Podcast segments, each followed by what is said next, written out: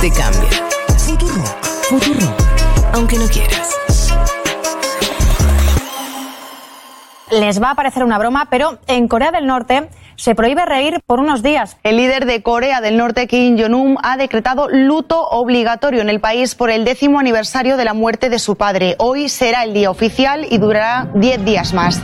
Para asegurar que se cumple este luto, los ciudadanos serán vigilados estrictamente. El líder coreano les ha prohibido ir de compras e incluso reír, como lo oyen. Tampoco podrán beber alcohol durante el periodo de duelo ni participar en actividades de ocio.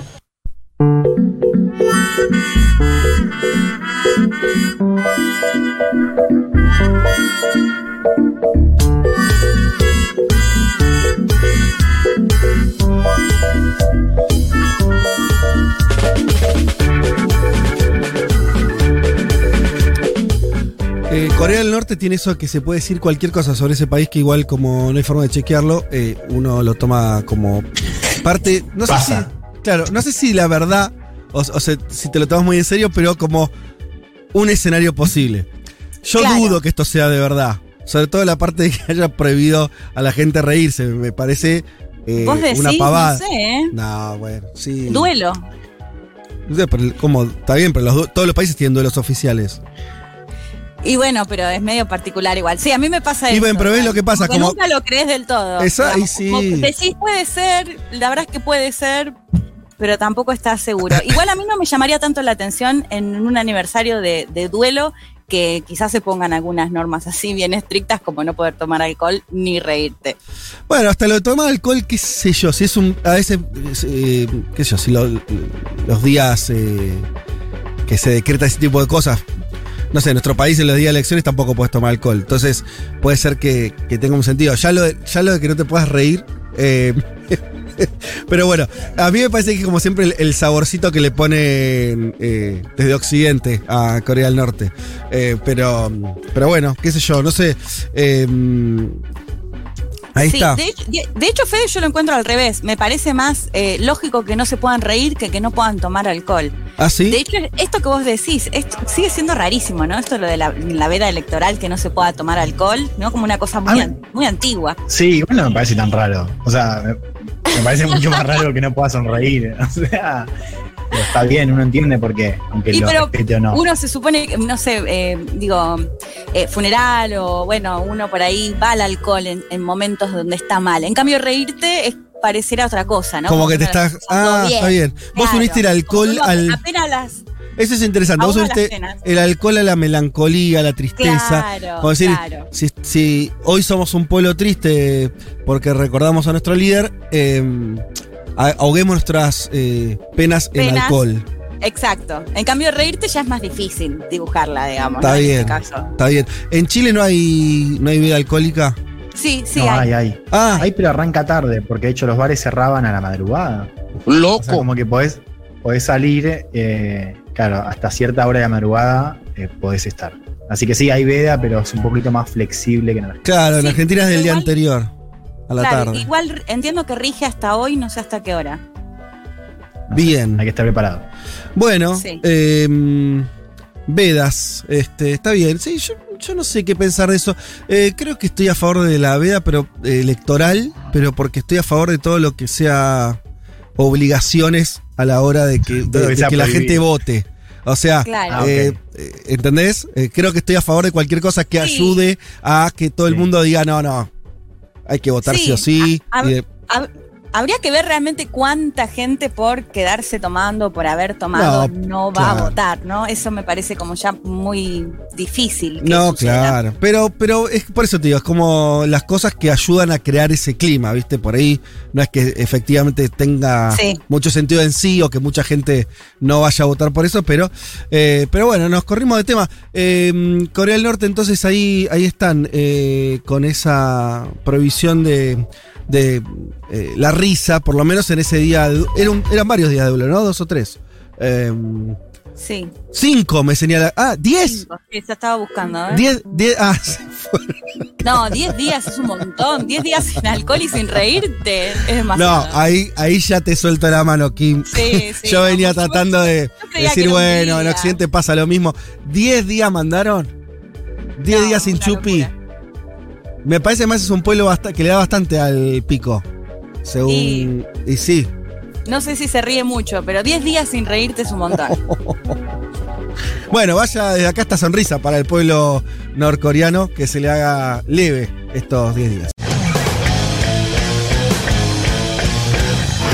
que estamos defendiendo el derecho a ser libre. Uma rígida política de controle da natalidade. I asked one of the top people in China. I'm going to deliver Brexit. Dicen que yo soy el presidente pobre. Pobres son los que quieren más. The International Monetary Fund is also a 信心和决心不会变。Nuestra gran nación, que viva México!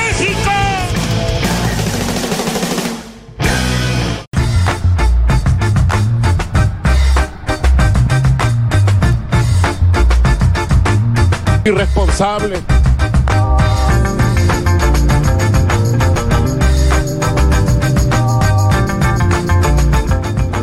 Muy buen domingo para todas y para todos. Hoy ya domingo 19 de diciembre del 2021 y último programa de este año de Un Mundo de Sensaciones, Wow. programa 195. Nos despedimos de este año que para mí fueron dos. Sí. ¿No? Nos estamos despidiendo de un, de un bien año. Eh, que esperemos que, que no. Que el año que viene no digamos lo que el mismo. próximo sea un año. Ah, primero, sí, hay que terminarlo primero, ¿no? 19 de diciembre queda siempre espacio para algo más. Sí. Esperemos que se termine. Sí. Sí. Ante todo, y que el año que viene sea eh, normal. Bueno, que, que Sí. es normal ahora. No parece. Que valga pero- un año, que valga un año. Igual, o sea, Uno- no sé si, si el hecho de sentir que este año fue largo o dos, sino el hecho de la confusión con el año pasado para mí. A mí no, me pierdo completamente si pasó este año o pasó el año pasado. Claro, Leti, por eso decimos. Ah, es- pensé que decías como que era el doble este año, por, como que te había parecido largo este año. No, no, no, son dos no, no, años. Eh, la es- confusión con el eh, año. Ah, el pasa- 2020 y el 2021 es un solo año, eso. eh, Un claramente solo, que, que, Totalmente. eh, en la cabeza de todos nosotros es muy, muy difícil separarlos. eh, Sí. Sobre todo por. Además, si vos ves los momentos, los momentos incluso de. eh, recordemos, el, el fin del año pasado, que había venido con cierta apertura. Eh, la, había venido con, con la, noticia de que el mundo empezaba a tener vacunas y el principio de este año, marzo, mayo, junio, nos golpeó terriblemente. Recordemos la, la- la ola terrible de, este, de muertos también todavía, porque las vacunas tardaron en llegar. Lo mismo ocurrió en buena parte del mundo. Eh, entonces sí, fue como, eh, como repetir eh, el, el año dos veces, ¿no? Y, y con, bueno, con todas las secuelas que, que ya sabemos. Esperemos, tengamos, a ver, la, la esperanza no, no cuesta nada y no hay, no hay que pagarla.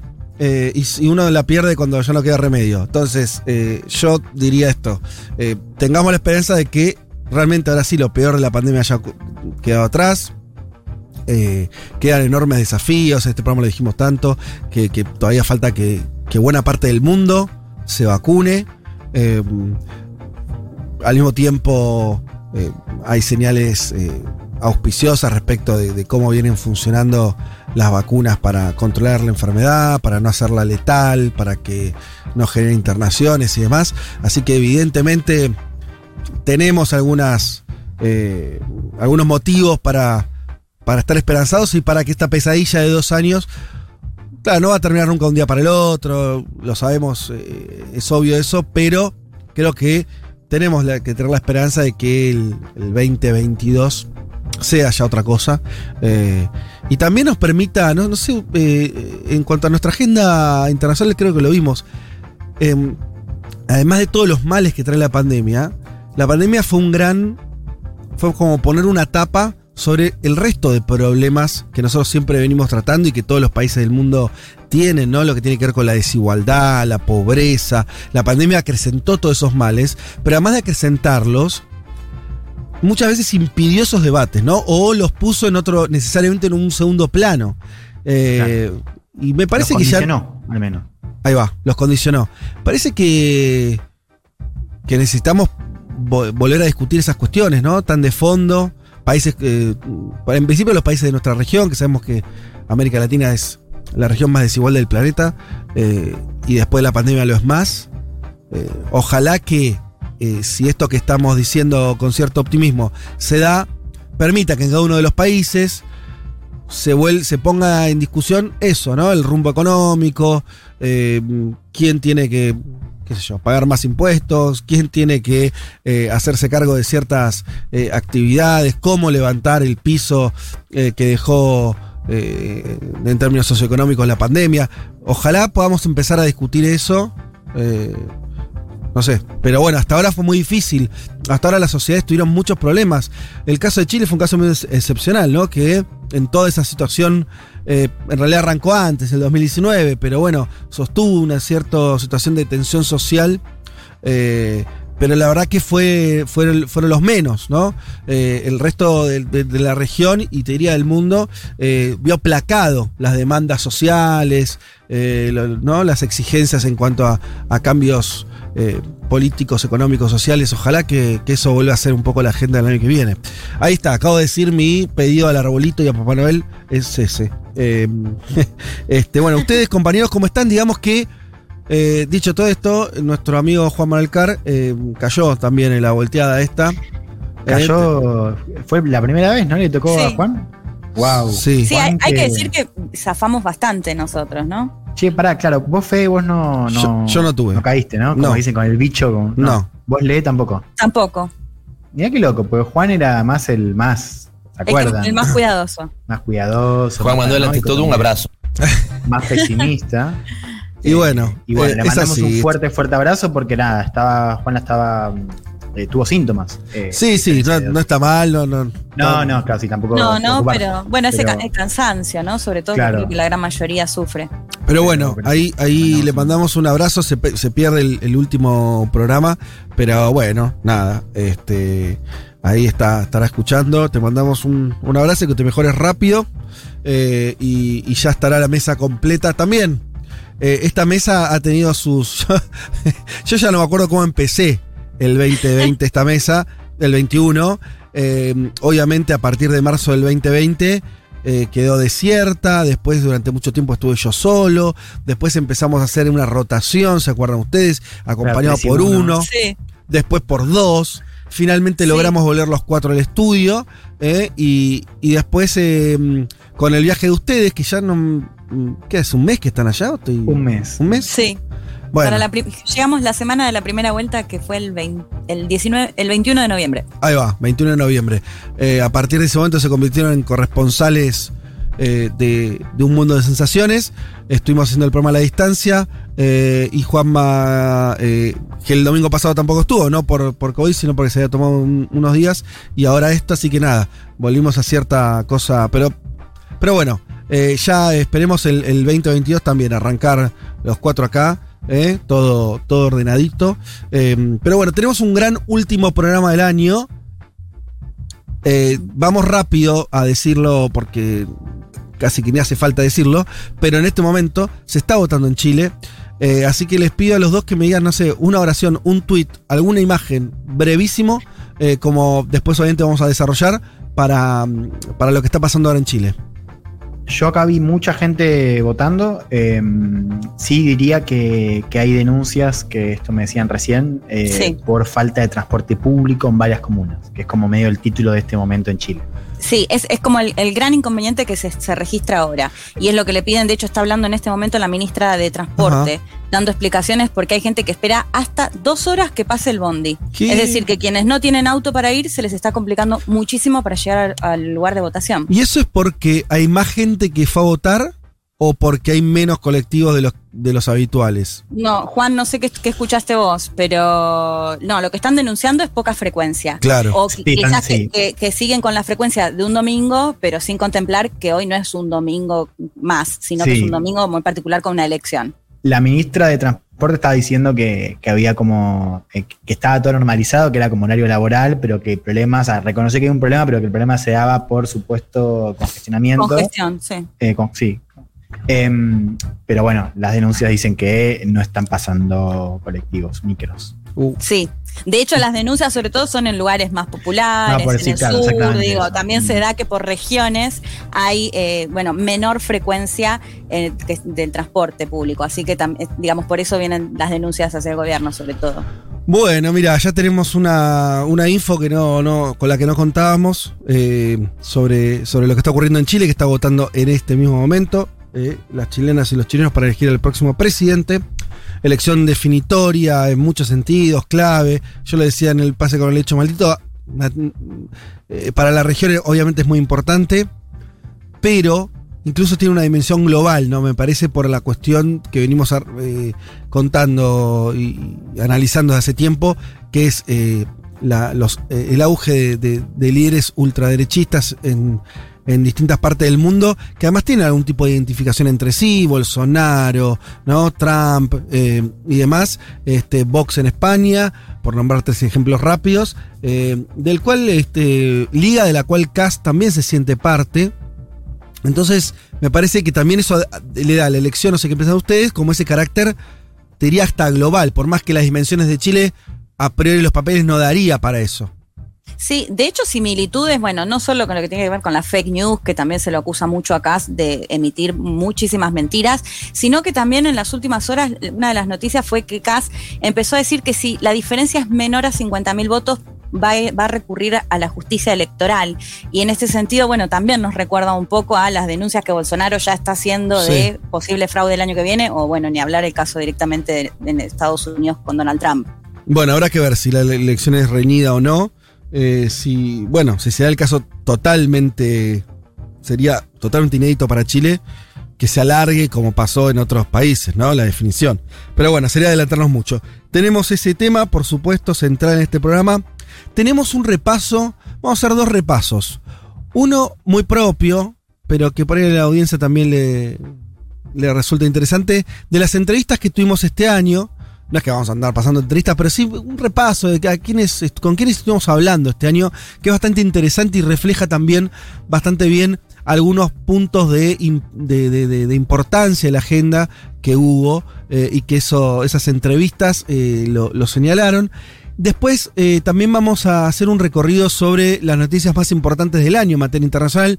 Esto es un recorte, nada, contaremos algunas, pero sí nos sirve para volver sobre esto que decíamos, como en un año complejo, también que en cuanto a la, temporalidad, que se pisa con el anterior y demás. Bueno, vamos a repasar algunos hechos que creo que nos marcan, nos pueden servir como para hacer un tamizado de qué nos queda este año, para dónde fue el mundo, si fue para algún lugar, ¿no? Quiénes, eh, a quienes le fue bien en términos políticos, a quienes mal, eh, cuáles fueron las preocupaciones eh, de un mundo de vuelta todavía bajo el influjo obvio de, de- la pandemia. Eh, vamos a estar entonces con, con esos temas y algunos más. Eh, si, si está todo bien, vamos a tener una entrevista con Jorge Richard, que es vocero presidencial de Bolivia eh, y es politólogo además, y con el cual podemos conversar algunas cuestiones ligadas también a la coyuntura boliviana, porque podríamos decir que está terminando prácticamente el primer año de, de Arce, ¿no? Si bien él eh, asumió, porque asumió el noviembre del En 2020. noviembre, ¿no? sí. Está cumpliendo un año y nada, y, y me- y meses, y un mes. Este, por ahí es un buen momento para conversar sobre eso también. Así que quédense que, que vamos a estar teniendo esa interesante conversación. Bien, dicho todo esto, nos vamos rápidamente a escuchar una canción y ya arrancamos, por supuesto, les recuerdo. eh, nos escriben al 11 40 66 00 00 11 40 66 00 00 es nuestra vía de comunicación. Nos escriben por ahí, más siendo el último año, espero que, que nos lluevan mensajes de, qué sé yo, este, de cariño, de acompañamiento, de gente eh, que la sabemos eh, muy numerosa nuestra audiencia eh, y muy comunicativa, así que escríbanos, háganos saber que están del otro lado. Eh, y yo por mi parte quiero además eh, hacer un, eh, un pequeño homenaje, o menos que eso, al menos un recordatorio. Hoy se cumple exactamente este un año de la muerte de José Mengolini, el papá de Julia, falleció el 19 de diciembre del, del año pasado. eh, también producto de la pandemia, de- del, del COVID, en un momento donde todavía no, no había vacunas. Una historia calcada, la de miles y miles de, de argentinos que, que les pasó lo mismo, de familias que tuvieron eh, pérdidas, que, que la pasaron muy mal. Eh, bueno, nada, el, el- el Un, doble- un el- abrazo fuerte, fuerte para Julia. Sí, le mandamos un saludo a Eso. toda la familia. Eh, y, y nada, eso como también me parece que es inevitable, mientras dure esto, que se parece mucho a una guerra, también hay algo de honor en no, en no olvidar a los que se fueron, ¿eh? a, a los que murieron. eh, y, bueno, eso, eh, tenerlo muy en cuenta también para, para todo lo que hagamos de acá en más, para tratar de aprender algo de esto, para tratar de... eh, tratar de que no de no salir iguales por esa cosa que quedó de salir mejores no lo sé pero pero sí me parece que sobre todo cuando toca la vida la muerte no nos tiene nos, debería llevar a repensar a cómo tener un mejor sistema de salud cómo hacer que eh, las vacunas estén en tiempo y forma cómo hacer para que el debate político no sea tan tan tan eh, dañino eh, y como lo vimos incluso no lo estoy diciendo por José, pero eh, ¿cuánta gente tal vez ha- haya muerto por mala, por, por la información eh, de- con carne podrida que se le vendió de los medios, por los cálculos políticos nefastos que hicieron algunos en contra de los cuidados? Quiero decir esto porque me parece que eh, Sí. hay que poner las cosas, ¿no? Sobre, sobre la mesa eh, y, y acá se y acá hubo vidas en juego. Entonces, eh, me parece que eso no hay que olvidarlo, por lo menos yo no, no quiero hacerlo. Eh, bien, dicho todo esto, eh, vamos entonces a arrancar este programa. Vamos a escuchar una enorme canción de una banda que es la preferida de mi hija, ¿sí? Vamos a escuchar Across the Ah, Universe. igual. Gran tema de los Beatles, hecho en una versión divina de Fiona Apple. Ya volvemos.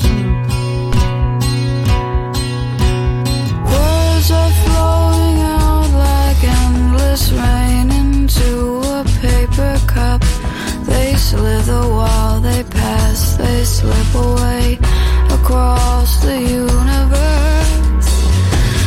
Pools of sorrow, waves of joy are drifting through my open mind, possessing and caressing me.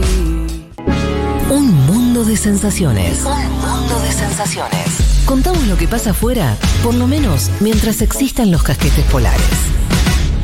Después vemos.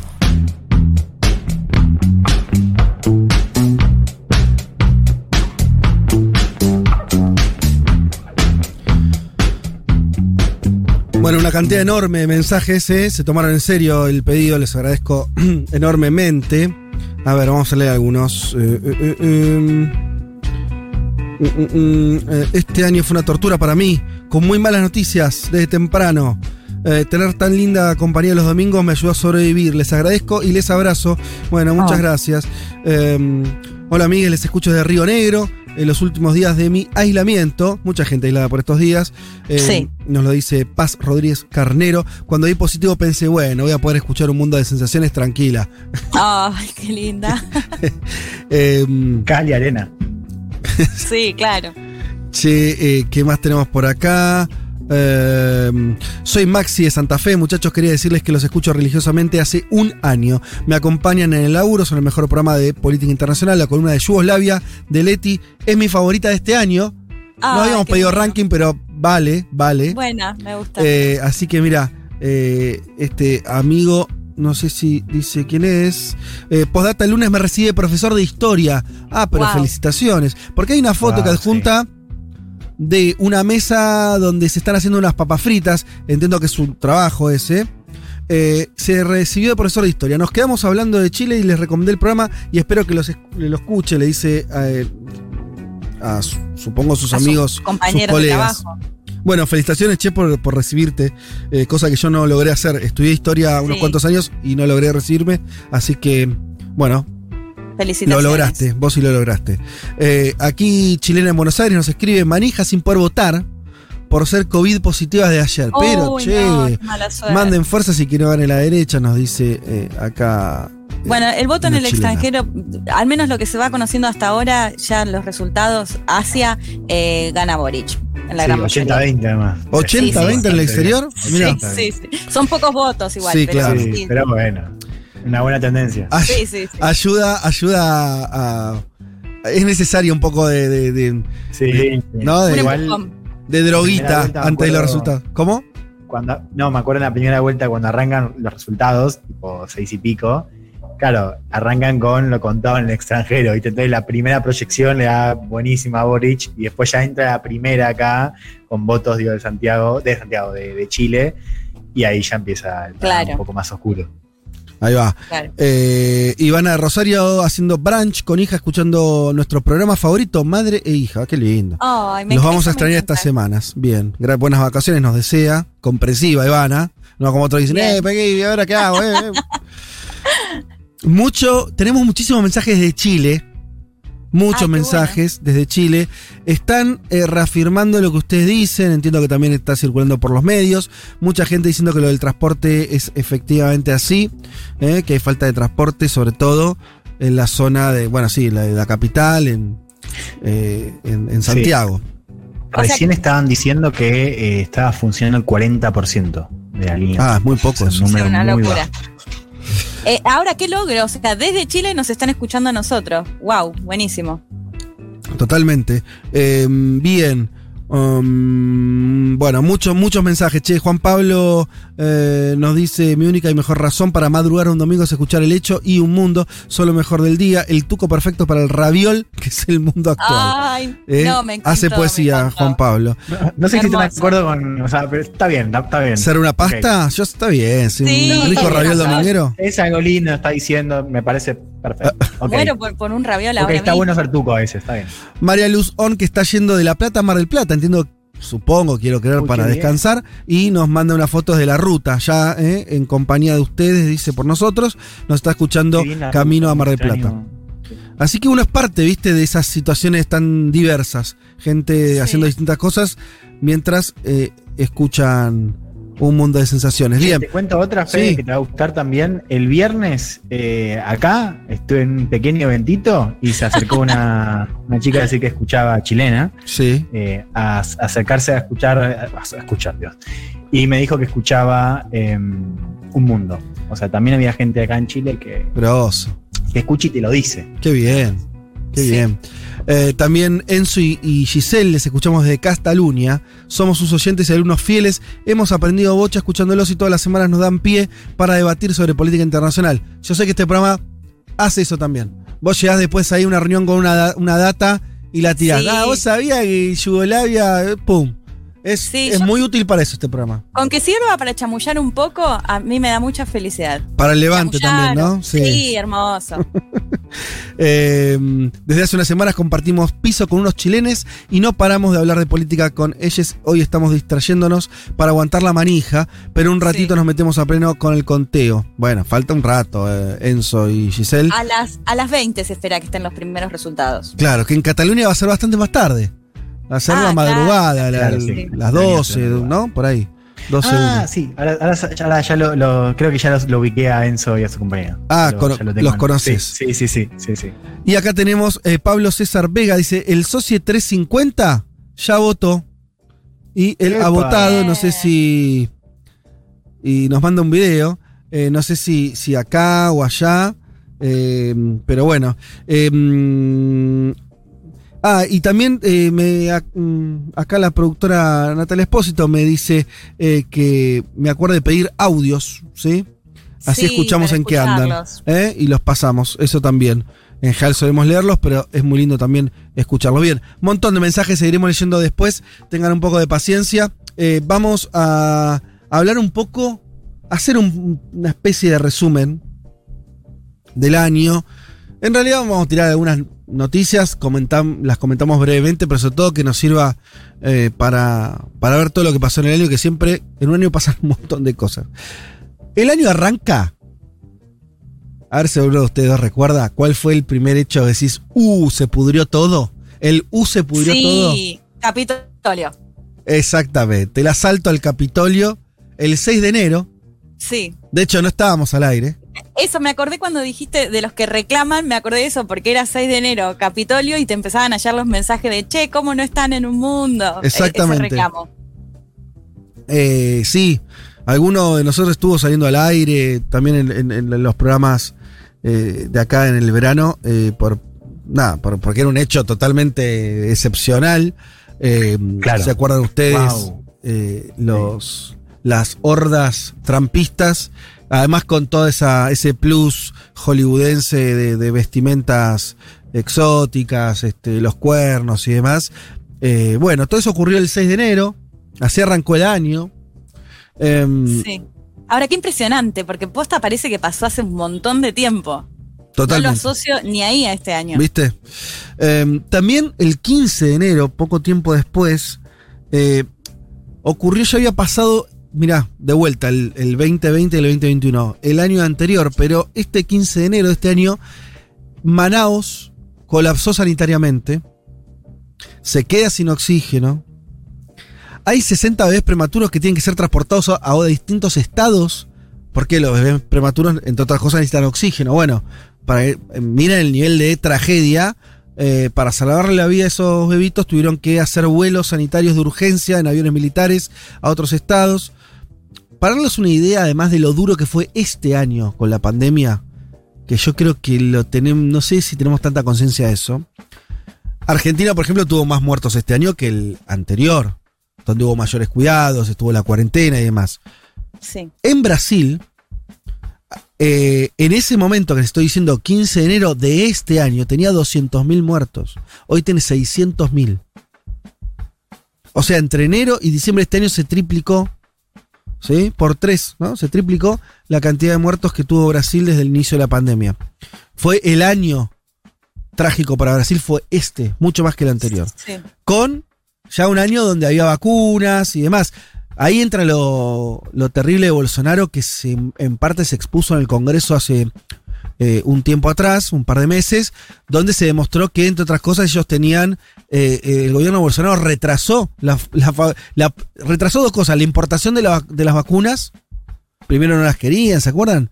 Eh, sí, y- de hecho, que negociaban los estados, sobre todo por su cuenta. Exacto. Y la propia fabricación, esto dicho por el director de Utantán, creo que es el, el- el centro médico, eh, cómo el Estado brasileño, el gobierno de Brasil, el gobierno federal, boicoteó el desarrollo eh, propio de eh, que estaba desarrollando ese instituto. Creo que era AstraZeneca, no sé con qué formulación la hacía. Eh, bueno, todo eso generó que este año en Brasil fueran más de 400.000 muertos. O sea, para dimensionar lo que fue este año.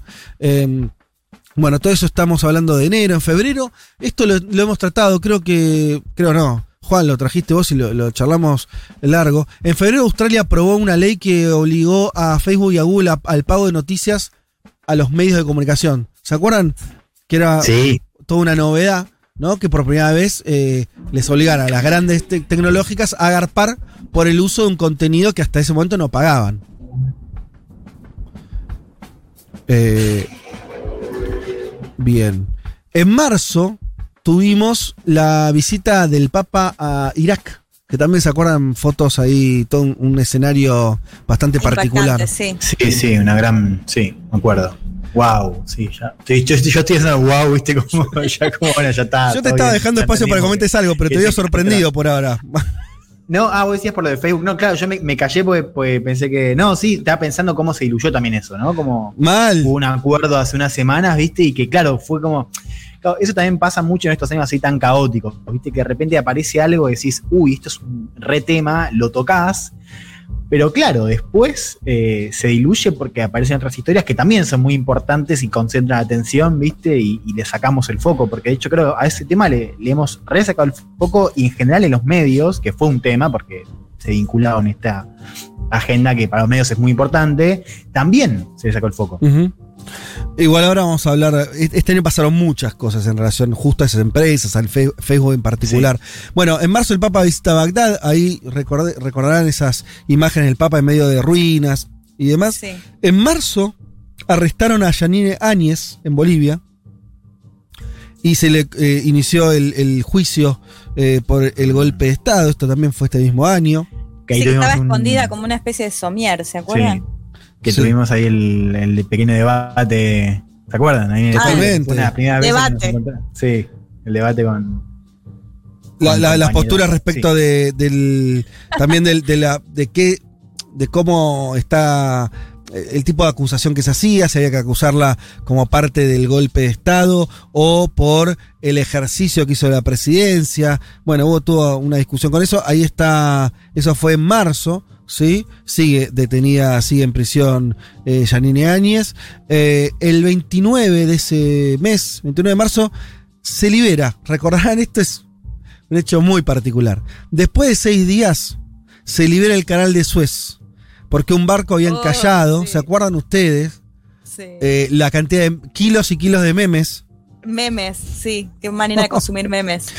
Pero yo cuando vi esta noticia, eh, también ahora ya con el diario del lunes, fue también el inicio de empezar a hablar de todos los problemas de, eh, de, mm, de suministros, de, de los problemas que había a la hora del transporte marítimo, que es como, como se transportan el 80% de los productos a nivel global. Empezó ahí en esos días, incluso porque ahí, claro, obviamente eso fue un accidente y generó todo un atolladero alrededor del canal de Suez, pero poco tiempo después ya empezamos a hablar de algo más estructural, de estas demoras que hay y que todavía persisten en los grandes puertos, ¿no? La, la cuestión de los problemas logísticos que está habiendo a nivel global. Bueno, nada, tal vez esa fecha del del 29 de marzo Sí. quede medio como el inicio un poco de, de, de eso.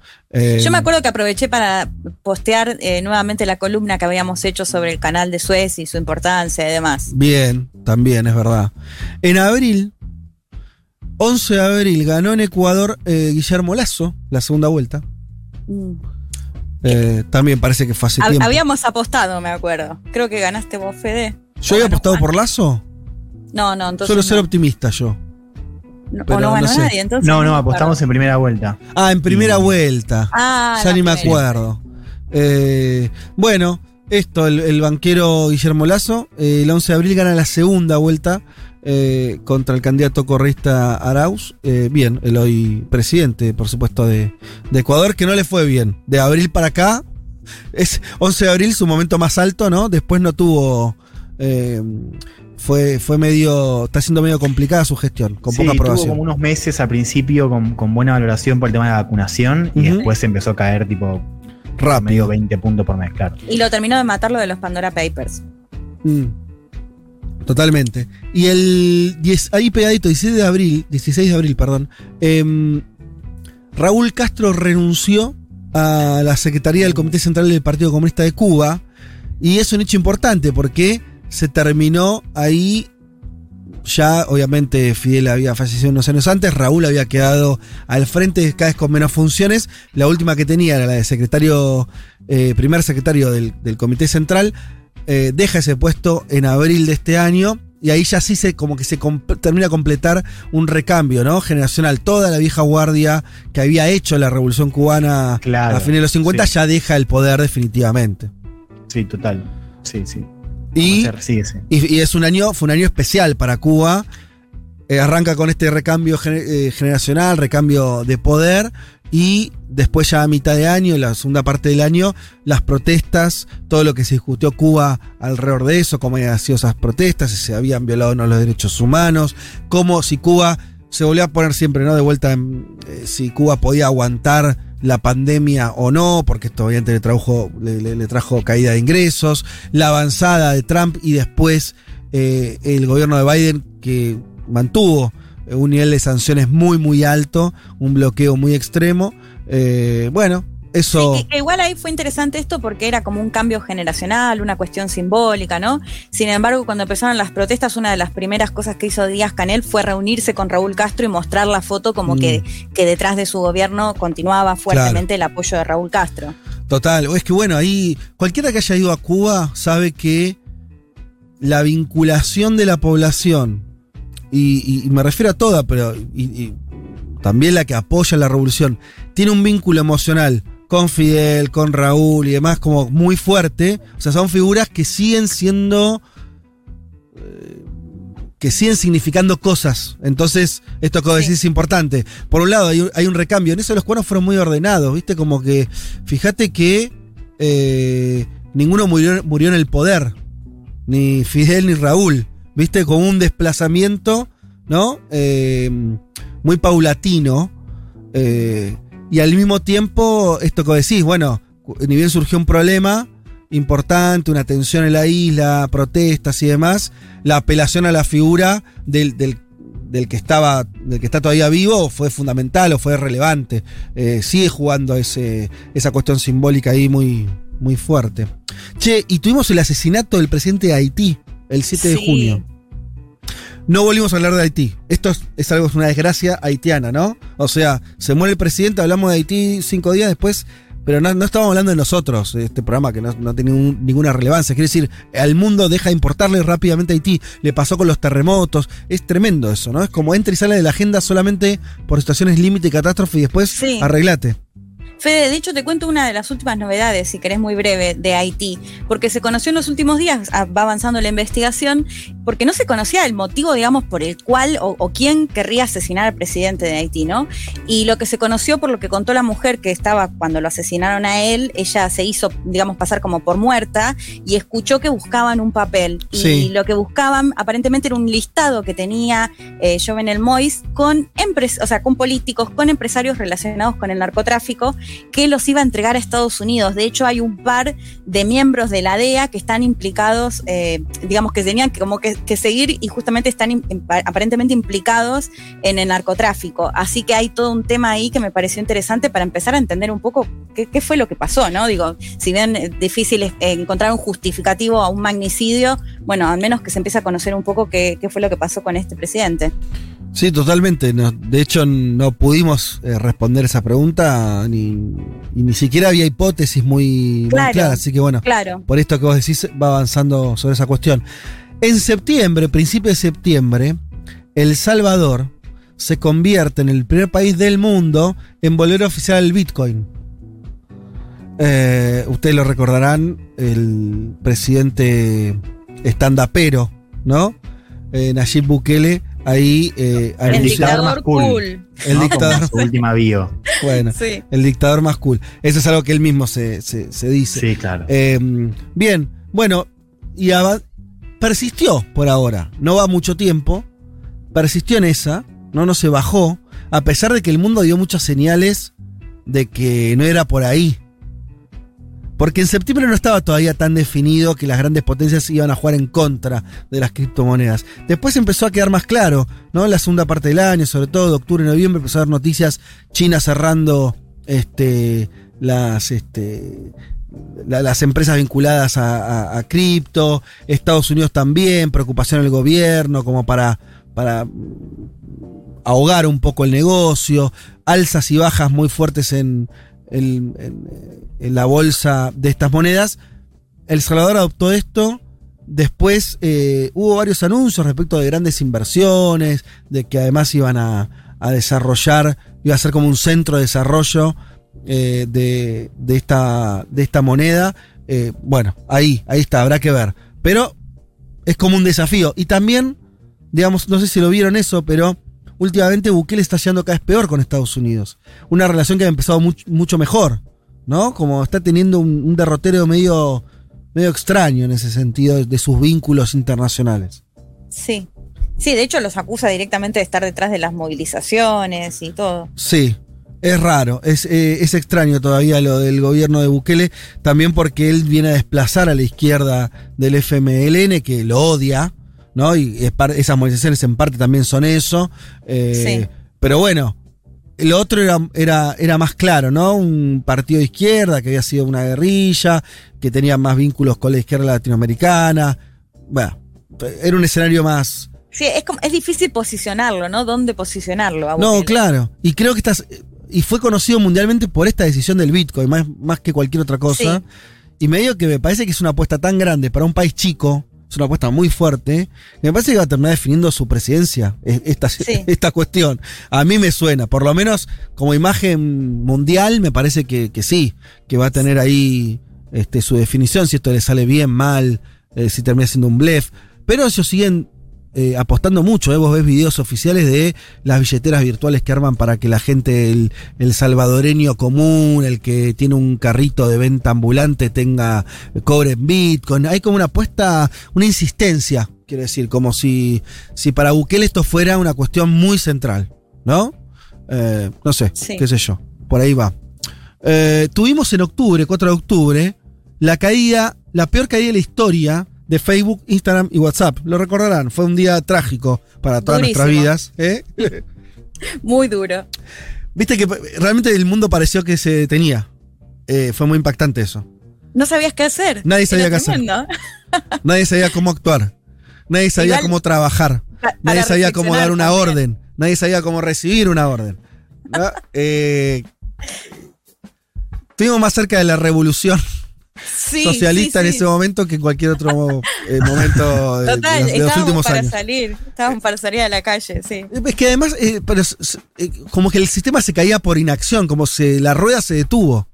Sí. Eh, Pero era, es eh, increíble y triste a la vez porque realmente no tenías herramientas para comunicarte, o sea, realmente no sabías cómo hacer para trabajar, para hablar con tu familia. Era- esto era la paralización total. Y vos sabés que a nivel internacional hay países mucho más importantes que la Argentina, no sé, la India, por ejemplo, donde Facebook e Instagram son lugares muy importantes para el desarrollo de eh, negocios, de, pequeñas empresas, eh, para... eh, la vida económica de millones de personas está determinada por porque los clientes lleguen a través de estas plataformas, ¿no?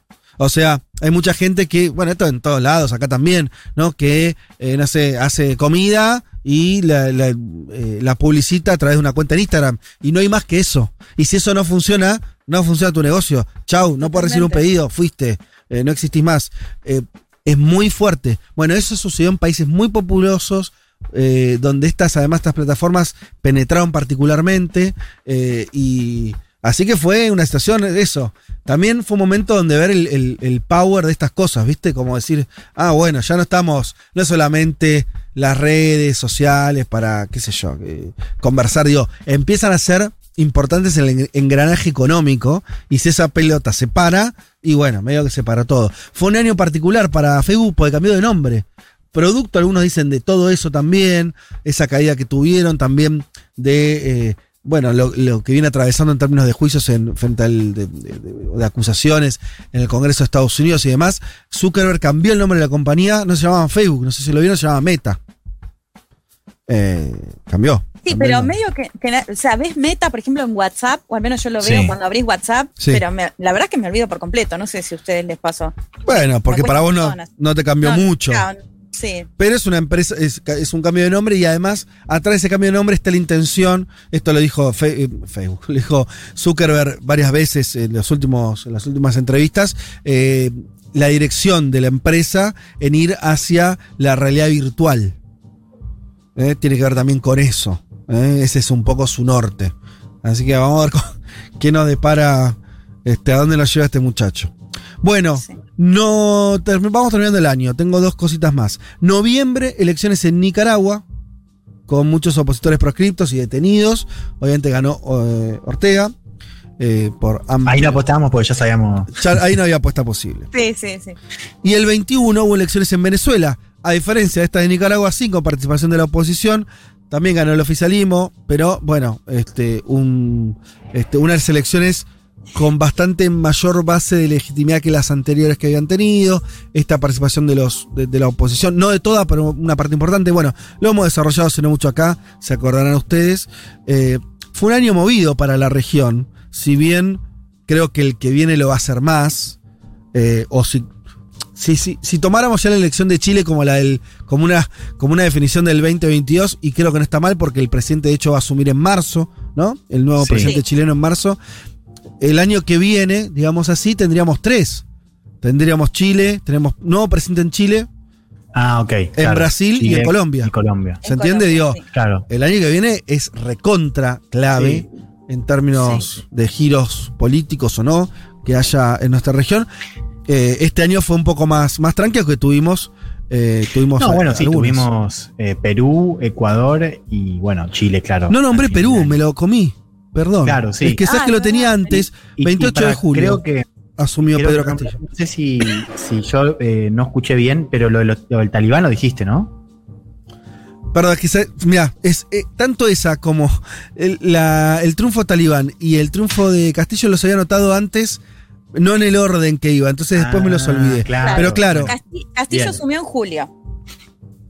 Castillo asumió el 28 de julio, exactamente. Eh, los talibanes tomaron eh, Kabul, no tengo acá la fecha exacta, pero fue eh, mes de Agosto, Agosto. Agosto. sí. Bien. Sí, ese también, eh, hecho histórico, ¿no? La, la- la vuelta de, de los talibanes al poder. Eh, y, y lo último que tenía, bueno, sí, tuvimos este año, en términos sanitarios, fue el año de las, de las variantes, ¿no? Delta y Omicron. Variantes, sí. Eh, pasaportes y pases de vacunación para, para alguna zona del mundo, hay que decirlo. Eh, pero sí, ¿no? Las variantes, eh, que ahora tiene su nueva, su nueva fase con Omicron. Totalmente. Pero bueno, hay algunas de las noticias que creemos yo más, que creemos nosotros, perdón, más, más relevantes de, de este año que se está terminando. Eh, y bueno, no sé, imposible un balance de esto así. El mundo es un lugar bastante grande y, y complejo. Eh, pero bueno, por acá fueron algunas de las, de las cuestiones. Ah, perdón, perdón que me agarró una tosecinia. Un mundo de sensaciones. Un programa que explica el día a día del mundo mientras una revolución en serio. Como Dios manda.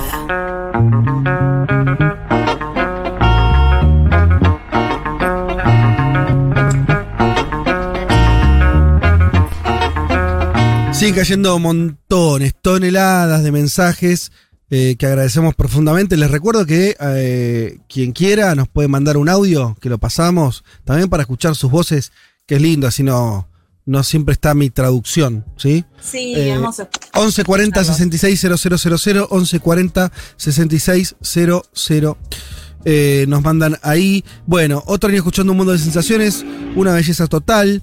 Acá comiendo pupusas. Pupusas. ¿Qué, qué es eso? Mi comida salvadoreña favorita, junto a mi compañera Ah, Cari a desde La ¿Hay Plata. foto? ya estoy no hay foto. mira.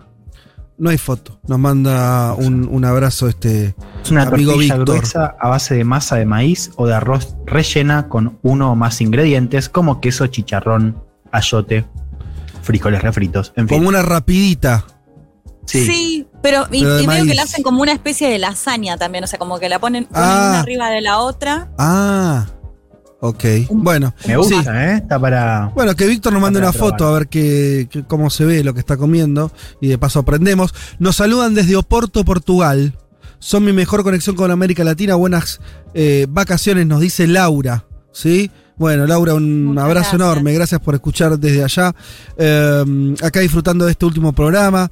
Eh, nos dicen desde Esperanza, Santa Fe, haciendo compañía los domingos. Gracias por eh, hacer ameno los fines de semana.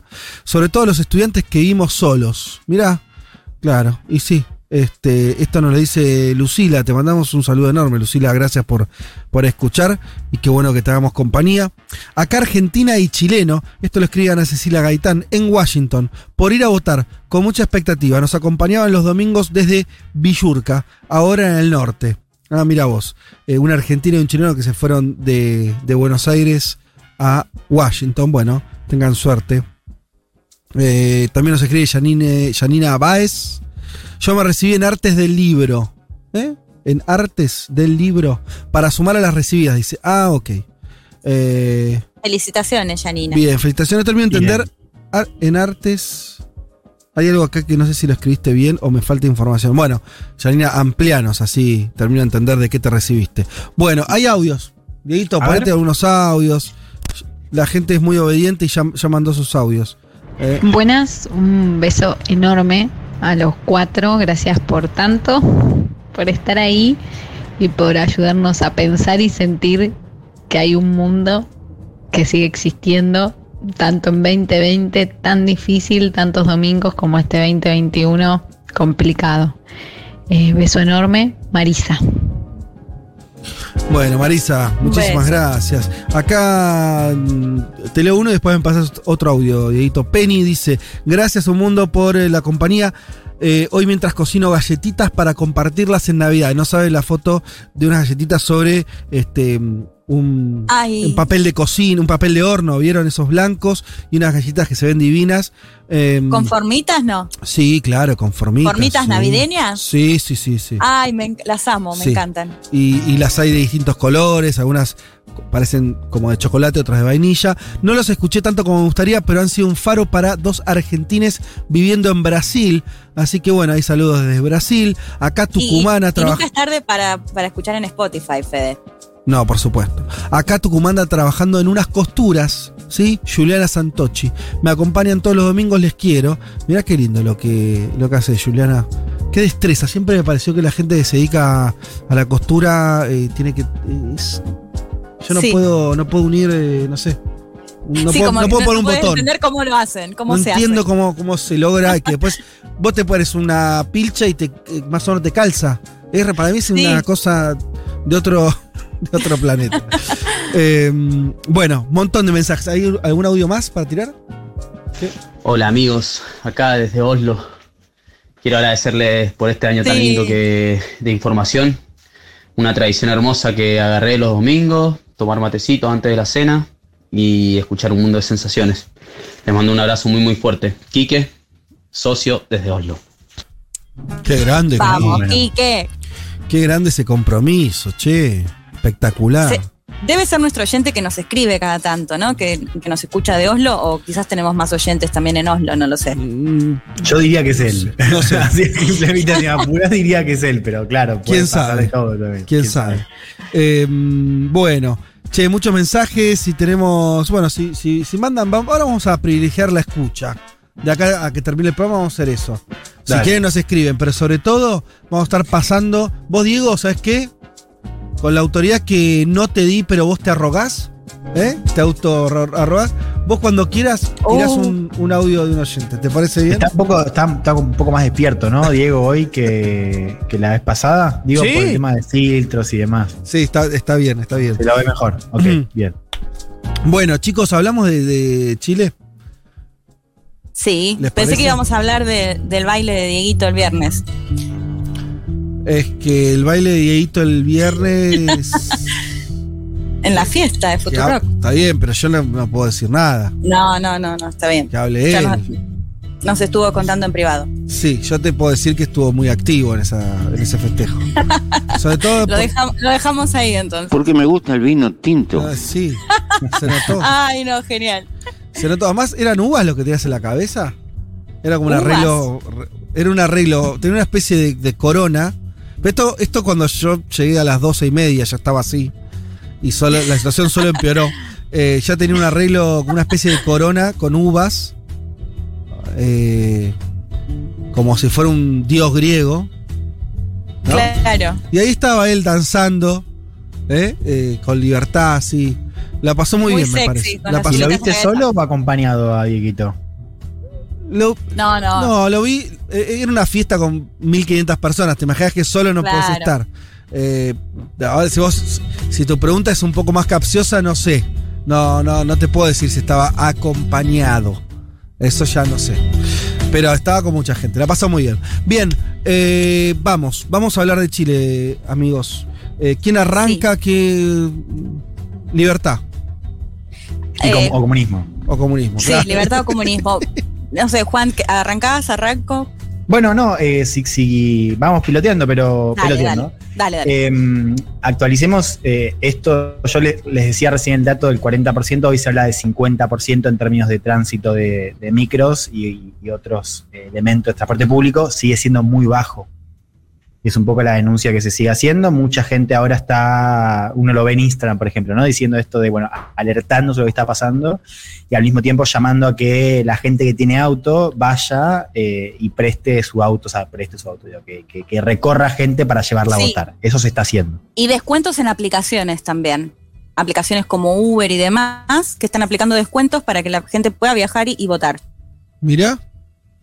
Ahora, se está entendiendo como una especie de parte de la batalla política esto ya, por lo que ustedes me Bueno, dicen. si, si escuchás a algunos dirigentes eh, de apruebo dignidad y están dando a entender que, es- que es algo que hicieron adrede, digamos, o Sí, que no sí, que es el gobierno, que lo- claro, Claro. que, que esto es obra del gobierno. eh, y bueno, digo, si efectivamente hay, hay menos transporte justo un día como hoy, con ya estar circulando mucho más y que encima además ese, esa falta se ve sobre todo en comunas más pobres, bueno, es difícil distanciarlo de una, ¿no? De algún tipo de, acción. Ojalá se normalice, digo, porque eso está empezando a, a crecer un poco. Hay, de hecho, ahora una protesta frente al Ministerio de Transporte. Eh, bueno, nada, esperemos que, se normalice, pero ya marca un poco este, este tono de estas últimas horas, ¿no? Esta falta de transporte. Y después, no sé vos, Leti, si Bueno, estuviste. Perdón, Juan, y en un día que se esperan 35 grados, ¿no? Que eso no es un dato menor, porque no hizo tanto calor y hoy se espera muchísimo calor, así que Mm. estar esperando casi dos horas a un bondi y más después llegar y quizás también tener que esperar en la escuela y bueno, al no ser el voto obligatorio me parece que seguramente hay muchas personas que ante esa situación se vuelven a su casa. Sí, Juan, perdón. No, no, eso, un poco el, clima, digo. eh, yo acá no estoy viendo mucho clima, estoy ahora en cerca del, de las avenidas principales de cerca del centro, bueno, en el centro. Eh, pero bueno, claro, el clima me parece que estuvo mucho en la semana, ¿no? En general, el jueves, que fue el día que nos encontramos, Leti, y no sé cómo lo viste vos, pero fue el día que además eh, murió Lucía la vida de Pinochet, y ese fue un día de muchísima movilización, ¿no? Hubo movilización en Plaza eh, Dignidad, como se llama ahora, como la llama ahora una parte de la sociedad, eh, gente festejando, por supuesto, la muerte de, Lucía, mucha gente en el cierre de Boric, yo estuve en el, en Cas y en el de Boric y vi mucha más gente y por supuesto otro clima. Eh, en el de Boric también había gente eh, en el de Cas, pero a me, me llamó muchísimo la atención el evento de, de Boric ahí por el centro, ¿no? Sí, de hecho hubo una pelea posterior por ver cuántas personas habían participado en cada cierre de campaña. Sí, para mí la diferencia fue notable. Muy notable, Fue, sí. fue notable. ¿En qué sentido notable? Que, que la- yo, mira, yo estuve primero en el de Cas y dije, uh, esto está, o sea, sí, por supuesto había clima de fiesta y había gente. Cuando llegué al de Boric, Mm. no lo podía creer, la diferencia era abismal. Ajá. Digo, sí, de entre 5 o 10 veces más personas. No, era algo, Fede, es- al menos cinco personas que se desmayaban y Boric eh, pidiendo que vaya un médico. Era algo que realmente eh, estaba muy lleno, no podías pasar de la cantidad de gente que había. Un parque, el Parque Almagro en Santiago, que es un parque grandísimo, y, eso, no podías caminar y, y todo el parque lleno, lleno de gente. Impresionante. Bueno, muy bien. Hoy, eh, en estos momentos, alguna cosa que hayan visto. Bueno, parece estar muy enfocado en la cuestión que contaban del transporte, denuncias con eso, gente en las redes hablando de ese tema eh, y demás. ¿Alguna otra cosa que hayan visto que hoy está ocurriendo? Eh, ¿Se habla algo de si... En Argentina, por ejemplo, hay, hay reportes que están, son bastante buenos en el momento de cómo va avanzando ¿no? la participación. Lo vimos en las últimas elecciones, ¿se acuerdan ustedes? Eh, se, se va, se va haciendo público incluso cuánta gente participó durante el día. ¿Existe esa información en Chile o, o no? Mira, no sé Juan si vos lo tenés. Yo pregunté para la primera elección a gente del CERVEL, que es el servicio electoral, Sí. y ellos me decían que hasta que no terminan no publican al menos datos oficiales Ah, de la cantidad de gente que, que- que está participando. Claro, no hay nada, por ahora no, no, no hay nada. Claro. Eh, Pero eh, sí, bueno, lo que, lo que escuchabas por ahí, sí que mucha gente, de lo, lo que, lo que decían sobre todo acá en, en los medios de comunicación, que fueron, que se veía mucha gente que había ido a votar temprano, lo que no podían saber es si eso significaba que está yendo más gente a votar o si van temprano porque se espera un día de muchísimo calor y en la Mm. primera vuelta recordemos que había filas al rayo del sol a las 2, 3 de la tarde. Ah, mira. Eh, así que bueno, no se puede tomar como algo que signifique que va a ir más gente, pero sí se registraban ya bastante participación a la mañana sobre todo. Bueno, ¿y qué pueden decirnos? Porque acá, a ver, a la distancia, un poco que, que em, el apagón de encuestas, que en Chile es bastante temprano, eso me llamó un poco la atención, la prohibición de publicar encuestas, eh, hizo como que después vinieron los, de- eh, los debates televisivos, pero ya sin números, ¿no? Muy, eh, por lo menos confiables o de encuestadoras muy importantes que digan cómo, cómo iba evolucionando ese, ese termómetro. Se habla de cierta paridad pero, no sé, ¿qué tienen ustedes de, de- de pulso la última semana? Sí, a Sí. ver, en- vos decís de encuestas, porque las encuestas circulan igual por privado, o sea, se siguen Ah. haciendo, eh, claro, la, la prohibición afecta a la difusión en medios, a la Y pero cuestión eso, no- eso no afecta, esto ya es más, pero digo, Sí. encuestas privadas, viste, no es, es el campo más libre para, para no, el igual, ojo, porque las- sí, a ver, eh, desde ya, de todos modos, las encuestas a CADEM, por ejemplo, para decirte Sí. el nombre de, de una consultora, sigue, o sea, sigue su, su monitoreo semana Ah. a semana. Entonces no es que son otras consultoras, es la misma que eh, la diferencia que te la manda por privado. digamos. Ah, bien. Eh, bueno, CADEM hablaba de una ventaja de 10 puntos a Boric. Eh, y acá me llegó recién hace un rato la encuesta de Atlas, que es la que mejor le daba a, a Cast, en general, que fue la, claro, que fue, de hecho, Sí. creo que la única que le dio Cast eh, arriba en, en la última semana. Bueno, la última de Atlas habla de, de Boric arriba eh, por dos puntos, 49-47. O sea, sigue estando muy apretada por más de que tengas otras Claro. que hablan de 10 puntos. Eh, sí, de hecho, la gente de que vos hablás en privado con, con- con gente de encuestas y, y sí, te dice que la tendencia le da mejor a Boric, pero nadie se quiere jugar porque sigue estando dentro del margen de error. Claro. Entonces- no, ni, ni siquiera desde el comando de Boric. No, claro, el comando Igual de Boric- eso, de- si sí. yo fuera el comando de Boric y, te- y sé que este, tengo encuestas a las que les confío que me dan hace 8 puntos arriba, no te digo, estamos, estamos ganando, te voy a decir, y estás peleado. Digo, Mm. eso no sé si me dice tanto. Ahora, la- las encuestas con 80 pinzas, pero bueno, o sea, esa de. Cadem de 10 puntos. ¿Hay otras que se acerquen a, a- a decir si hay una diferencia importante o después es medio una ensalada?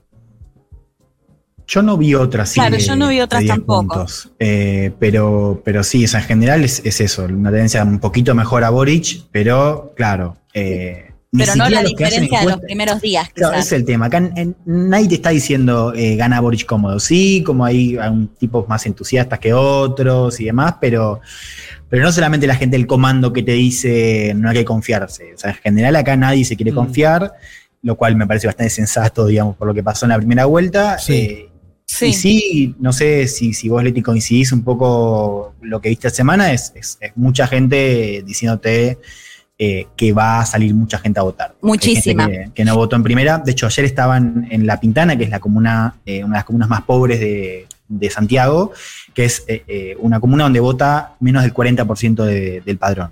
O sea, es una comuna en general se, se la menciona mucho por eso, por, Sí. por los niveles de pobreza y porque eh, no vota mucha gente. Y ayer estuve eh, un rato a la tarde y, y hablando con gente, de hecho te encontrás con gente que vota CAS también, o sea, Ujú. gente que, que no vota, gente que vota Boric, gente que vota CAS, y en general eh, todos te decían que sienten que para esta segunda vuelta va a haber mucha más participación ahí también en esa comuna, ¿no? Eh, lo cual eso sería un buen dato para Boric, porque en general lo que intenta la campaña es sacar gente a votar, sobre todo en esas comunas, ¿no? Más populares, bueno, también está la Florida, Puente Alto, ¿no? Sí. Bueno, eso un montón, Fede. Si hablábamos la otra vez de esto que yo les contaba, lo de CAS, y aunque era una muestra muy pequeña, si para la primera vuelta me encontraba con mucha gente que me decía, no, no voy a ir a votar, o no, me- como que parecía que le daba lo mismo, en esta oportunidad muchísima gente, obvio que sí voy a ir a votar, no fui a votar la primera, voy a ir sí o sí en esta, no voto hace años y voy a ir en esta, eso se escucha un montón, pero a su vez es, es también el gran problema para las encuestas, porque lo que plantean es que puede fallar en cuanto a cuántas de esas personas que contestan finalmente van después Sí, a votar. claro, una cosa ¿no? es decir, voy a ir a. No, esta vez, esta voy. tal y después ver qué pasa realmente si esa persona va o no a votar. No, porque, Eh, es- perdón, Leti, porque, porque Sí. esa, esa persona efectivamente no fue a votar en las anteriores elecciones, ¿viste? Hay algo de, los condo- de, de- de- de la conducta, ¿no? Que obviamente es como. Perdón la ligereza de lo que voy a decir, pero es como. Dice, el lunes empiezo la dieta, ¿viste? Así. Che, lo está diciendo. bueno, después hay que ver si el lunes no te comiste Claro. la media luna. Son dos cosas bien distintas, ¿no? Me no, parece. sí, esto está bueno eh, siempre remarcarlo. Creo que lo dijimos en, en la primera, vamos a decirlo de vuelta. Digo, al margen de que el voto es voluntario, eh, hay un tema que hay mucha gente que vota en general. el sistema de inscripción de la escuela que te toca no es como Argentina, no es cerca. Vos tenés muchos casos de gente que vive en un barrio y votan en otro barrio a 30 minutos. si. Claro. No, Entonces, es que está claro, pensado para que la gente no vote, chicos. Digo, esto Y por que eso influye entenderlo. tanto esto del transporte. Y sí, Claro, En- Argentina la gran mayoría, salvo que te hayas mudado o algo por el estilo, Total. eh, votás a un par Claro. de cuadras. Eh, Exacto, por eso es tan importante, efectivamente, y por eso también hay algo de gente que te dice, bueno, voy a votar, después llega tarde y tiene que estar 40 minutos. Claro, todavía más si no hay transporte, o sea, por eso también es, es eh, esto afecta a la, la abstención, Sí. por más de que haya gente que activamente no quiere, no Claro. quiere participar, ¿no? O sea, no es solamente el voto voluntario, es también cómo se asigna la escuela en- en el padrón. Y Ah. ya anunciaron sí hoy porque hubo problemas en la primera vuelta con gente que llegaba a votar cerca de las 18 o a las 18 y no lo habían, le habían cerrado las puertas. Hoy dijeron que si la gente que esté afuera a las 18 horas de, fuera de la escuela les van a permitir votar. Es decir, que se puede extender un poquito Mm. más eso, pero bueno, como les decía antes, a las 20 se espera que ya estén los primeros resultados y que sea bastante rápido porque es una segunda vuelta. Voy con, con dos cortitas, digo, de, de- de lo último que tenemos en coyuntura electoral eh, para comentar. Sí. Ayer eh, finalmente llegó el apoyo de, de Franco Parisi a Cast. Eh, Parisi, Sí. recordemos, candidato anticasta que salió en tercer lugar, fue la gran sorpresa de la primera vuelta. El Partido de la Gente, que es el- este partido, este, este, este- este nuevo fenómeno político en Chile, porque digo, es, es un fenómeno en sí mismo, eh, llamó a una consulta digital. ¿Se acuerdan al principio Parisi dijo que lo iba a definir una consulta? Bueno, en esa Sí. consulta a Cast le fue muy bien, o sea, votó eh, 25.000, o sea, votaron 25.000 personas. Cast sacó algo así como, eh, creo que 12.000 votos, una cosa. O sea, Boris sacó 6% en Ah, esa mira. consulta. O sea, porque le fue mejor a la, a la opción de voto nulo y voto, y, y no quiero decir mi voto, que a la opción de Boric. Ahí a Cast eh, le fue muy bien y por eso Parisi dijo ayer en un video eh, que iba a respetar la consulta eh, e iba a votar por Cast.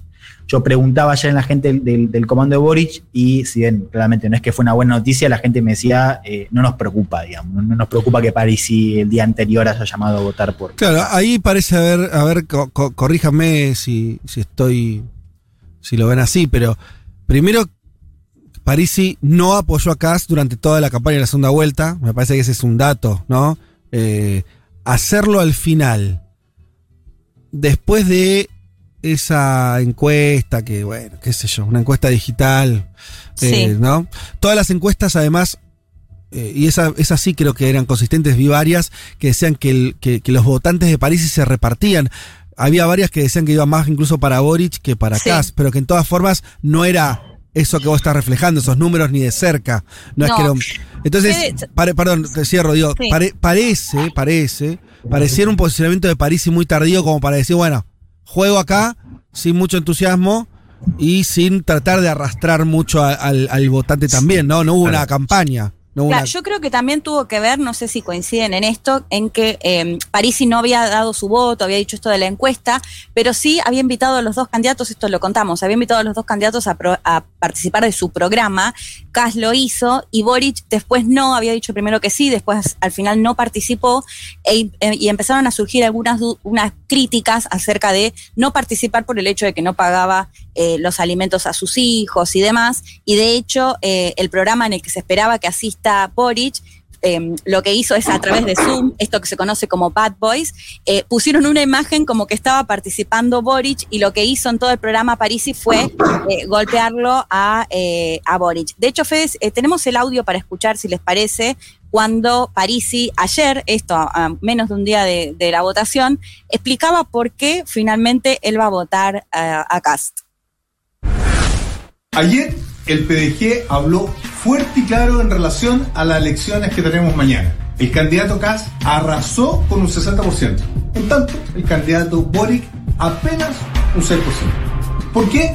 Porque el candidato Boric se dedicó única y exclusivamente a atacar al partido de la gente y no concurrir a explicar su proyecto. Por eso, mañana, gran parte del PDG va a optar por la opción del el candidato Kass y de casi el millón de votantes que logramos nosotros, que fuimos su voz y sus ideas en la primera vuelta, también van a optar mayoritariamente por el candidato Kass. Si tú me preguntas qué votaría yo, yo sigo mi colectivo, que en este caso optó por el señor Kass.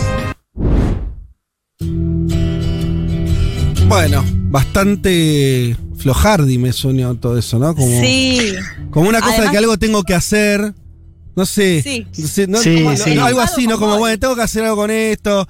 Más sí, qué sé yo. digo, no, no los, no, no sé, no. Yo vi lo que fueron otras incorporaciones. Ustedes corríjanme, lo siguieron mucho más de cerca, Sí. pero otras incorporaciones de, de tanto el- al, al- al comando de Boric como al de Kass. Nada que ver, viste, a partir de reuniones, eh, te pido esto, algo del programa. Esto parece medio un happening, medio, ¿no? Medio pa- parece alguien que se enojó por, por las críticas, ¿no? Esa sensación me da. De hecho, él Sí. dice, voy a respetar, bueno, el voto digital y demás, pero en definitiva dice un candidato que se dedicó a golpearnos, de hecho hasta, hasta critica a medios de comunicación llamándolos de canalla y, y como aliados de Boric, o sea, muy Sí, enojado. yo vi el, el debate. fuertemente. Yo vi el, el programa de Bad Boys el martes. Eh, de hecho, recomiendo que lo, que lo vean, no para verlo entero, sino para ver la estética de lo que es ese programa. O sea, es, para mí es impresionante. O sea, son Sí, cuatro sí. tipos, Todos parece de, de Estados Unidos, pero después hay unos tipos que, que efectivamente están ahí en, creo que en el norte, la, la mayoría son, son de ahí, digo, los, los dirigentes del Partido de la Gente. Em, y, es increíble, o sea, cuatro tipos con un micrófono hablando, digo, claro, ese martes estaban muy calientes con Boric y hablaban mucho del debate que había sido el lunes anterior, el día anterior, y hablaban de esto de, sí, los medios amigos de Boric, ¿no? Y como este mensaje muy contra las élites, el sistema político, ¿no? Eh, y ahí sí, los tipos estaban muy calientes con, con Boric, después habló más del programa. Eh, pero yo creo que hay algo también de ese fenómeno que, que- que también creo que el hecho de que, de que París y ya, o sea, son tipos que en general no tienen esa lógica de el líder dice una cosa y nosotros votamos como dice el líder. Entonces creo que también eso ayuda a entender un poco por qué no puede mover mucho Claro. eh, el amperímetro ahora, ¿no? Eh, más allá Claro. de las encuestas hayan dicho esto de que una parte podría ir para, para Boric y una parte para Cast, yo creo que esos votos hay que ver si aparecen en segunda vuelta, ¿no? O sea, de la abstención, eh, o sea, de, los votos que van a salir en segunda, que recordemos en, en 2017, hay un millón de votos que salen, un millón de votos que, participan en primera, pero no vuelven a votar en segunda. Algo de eso me parece que vamos a ver en este caso, y yo creo que buena parte de esos votos van a estar en el norte, ¿no? Con esos votos de, de París en primera vuelta. Sí, y sumando esto que decías, esta semana hablé con el diputado Naranjo, ¿se acuerdan? El que habló 15 horas en el Congreso. Sí. Y él me decía, hay que considerar que el voto de Parisi es muy poco ide- ideologizado y que probablemente muchos de ellos ni siquiera vayan a votar en esta segunda vuelta. Así que me parece que ese es, como decía Juan recién, es un dato a ver qué pasa efectivamente con ese voto, al menos de Parisi. Y última cosa, a ver si están de acuerdo.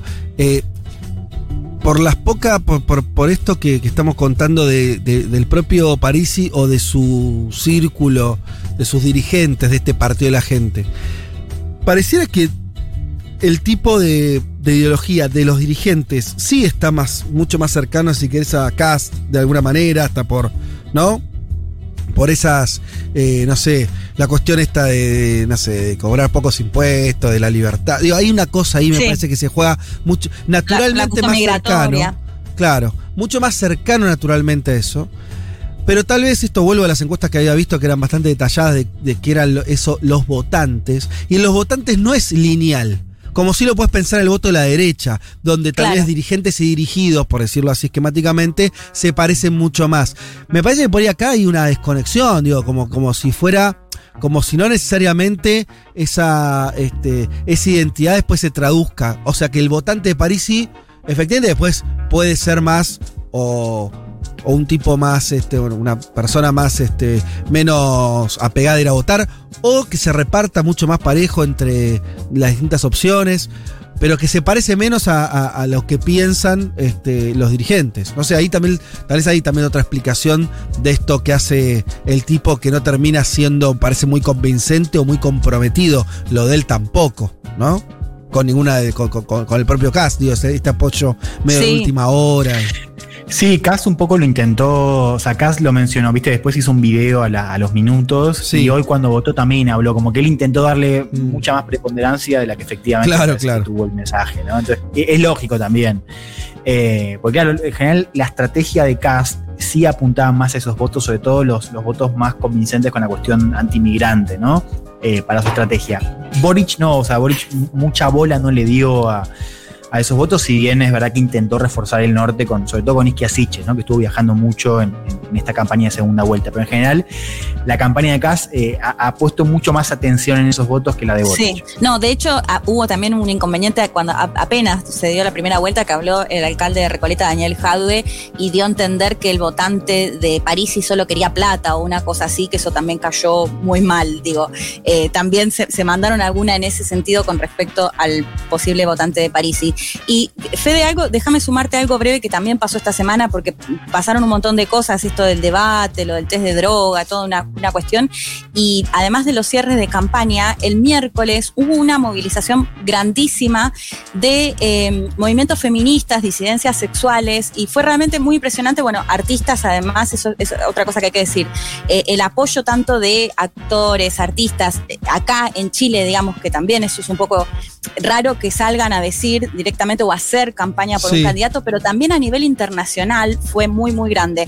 Pero quería decir esto de, eh, de la movilización, porque justamente están hablando de un candidato que habla de lobby gay, de dictadura gay, que se opone al matrimonio igualitario, que se opone al aborto, y realmente la movilización el miércoles que, que te mencionaba fue muy, muy, muy grande, muy impresionante. También había sido en Parque Almagro un día anterior eh, al cierre, y lo que más se escuchaba era, bueno, el temor que llegue a gobernar en Chile un candidato como José Antonio Caz. Sí, podemos. Así que eso es. Sí, está perfecto. ¿Podemos decir alguna cosa de Boric? Y hasta los invitaría a pensar, por lo menos por un momento, que Boric gana. ¿Sí? Sí. Por dos puntos, por cinco, por. no sé. Supongo que gana y no hay un debate sobre que ganó, que también es otra cuestión, que no es 50,5 a 49, ¿Qué gana? ¿Qué gana bien? Supongamos un, un Sí. momento ese escenario. Se abre, to- porque no estamos hablando de todo eso, que es un escenario muy posible, yo diría probable, eh, y va a ser raro. Quiero decir, Chile lo va a gobernar por primera vez alguien que no es, no es de las estructuras políticas tradicionales, tiene 35 años. Yo lo digo y, y de pronto es como me parece wow, ¿no? Es como una cosa... Casi, casi que te sentís mal, ¿viste? Decís, te la sentís puta un poco mal, decís, loco. Eh, sí. 35 años, hijo de puta, hace falta. Pero bueno, quiero decir, eso me habla de alguien con condiciones muy especiales. eh, también de, de la excepcionalidad del momento, pues estas cosas no se abren así como así, ¿no? Eh, para que alguien, para que cuele un pibe de 35 años sin un respaldo político, no es el del fin de nadie, no es que viene porque, no sé, porque, ¿no? Fue ungido, sino que una construcción muy extraña que viene de ganar una interna que no debería haber ganado, la gana. Bueno, digo, está toda esa situación en un contexto chileno muy, eh, muy re- revuelto y donde además él hizo una moderación bastante acelerada en la campaña. Esto fue notorio, ¿no? Eh, Sí, Ahora, yo creo que ahí está la clave. Claro, pues, ¿la clave de qué? No, de, de, a ver, eh, en general el Frente Amplio, si uno mira el Congreso y demás, tiene po- poco apoyo. Yo creo que la moderación de Boric no es solamente una estrategia electoral, sino también pensando en una futura gobernabilidad. O sea, Bueno. Yo creo que el comando ha intentado eh, reparar algunos vínculos con, el- Sí. con la concertación, sobre todo con el Partido Socialista. Sí, total. Es Pensando más en las, para pensar. en las postelecciones, decís vos, más que en la elección. La moderación la ves como una estrategia no tanto para ganar, sino para gobernar. Yo la veo las dos, yo creo que las Claro, dos. las Hay- dos hay- cosas. Bueno, sí. pero tal vez a partir de mañana lo importante va a ser solamente una, ¿no? Si gana. La otra ya está. Sí. Ahora, Te eh, quiero entonces- contar, sí. Pará, pará, porque ahí va mi pregunta, que me la hago y no tengo una respuesta, eh, eh, pero me parece que es la pregunta, que es, dado ese escenario como lo más probable, eh, y, y las características de él, bueno, será un gobierno... yo- ¿Cómo decirte? Por un lado creo que Boric, en los papeles al menos, sería lógico que un gobierno más bien rupturista en algunas cuestiones y sorpresivo. Eh, porque tiene todo eso para hacerlo. Al mismo tiempo, y que quiera cambiar cosas medio de fondo, y que, que, no sé, que haga que sea un gobierno con tensiones, eh, también hacia afuera, una derecha que va a estar, eh, saldría derrotada políticamente, pero sabemos que Chile es una derecha que tiene 80 recursos, maneja buena parte de la economía, de los medios de comunicación, demás.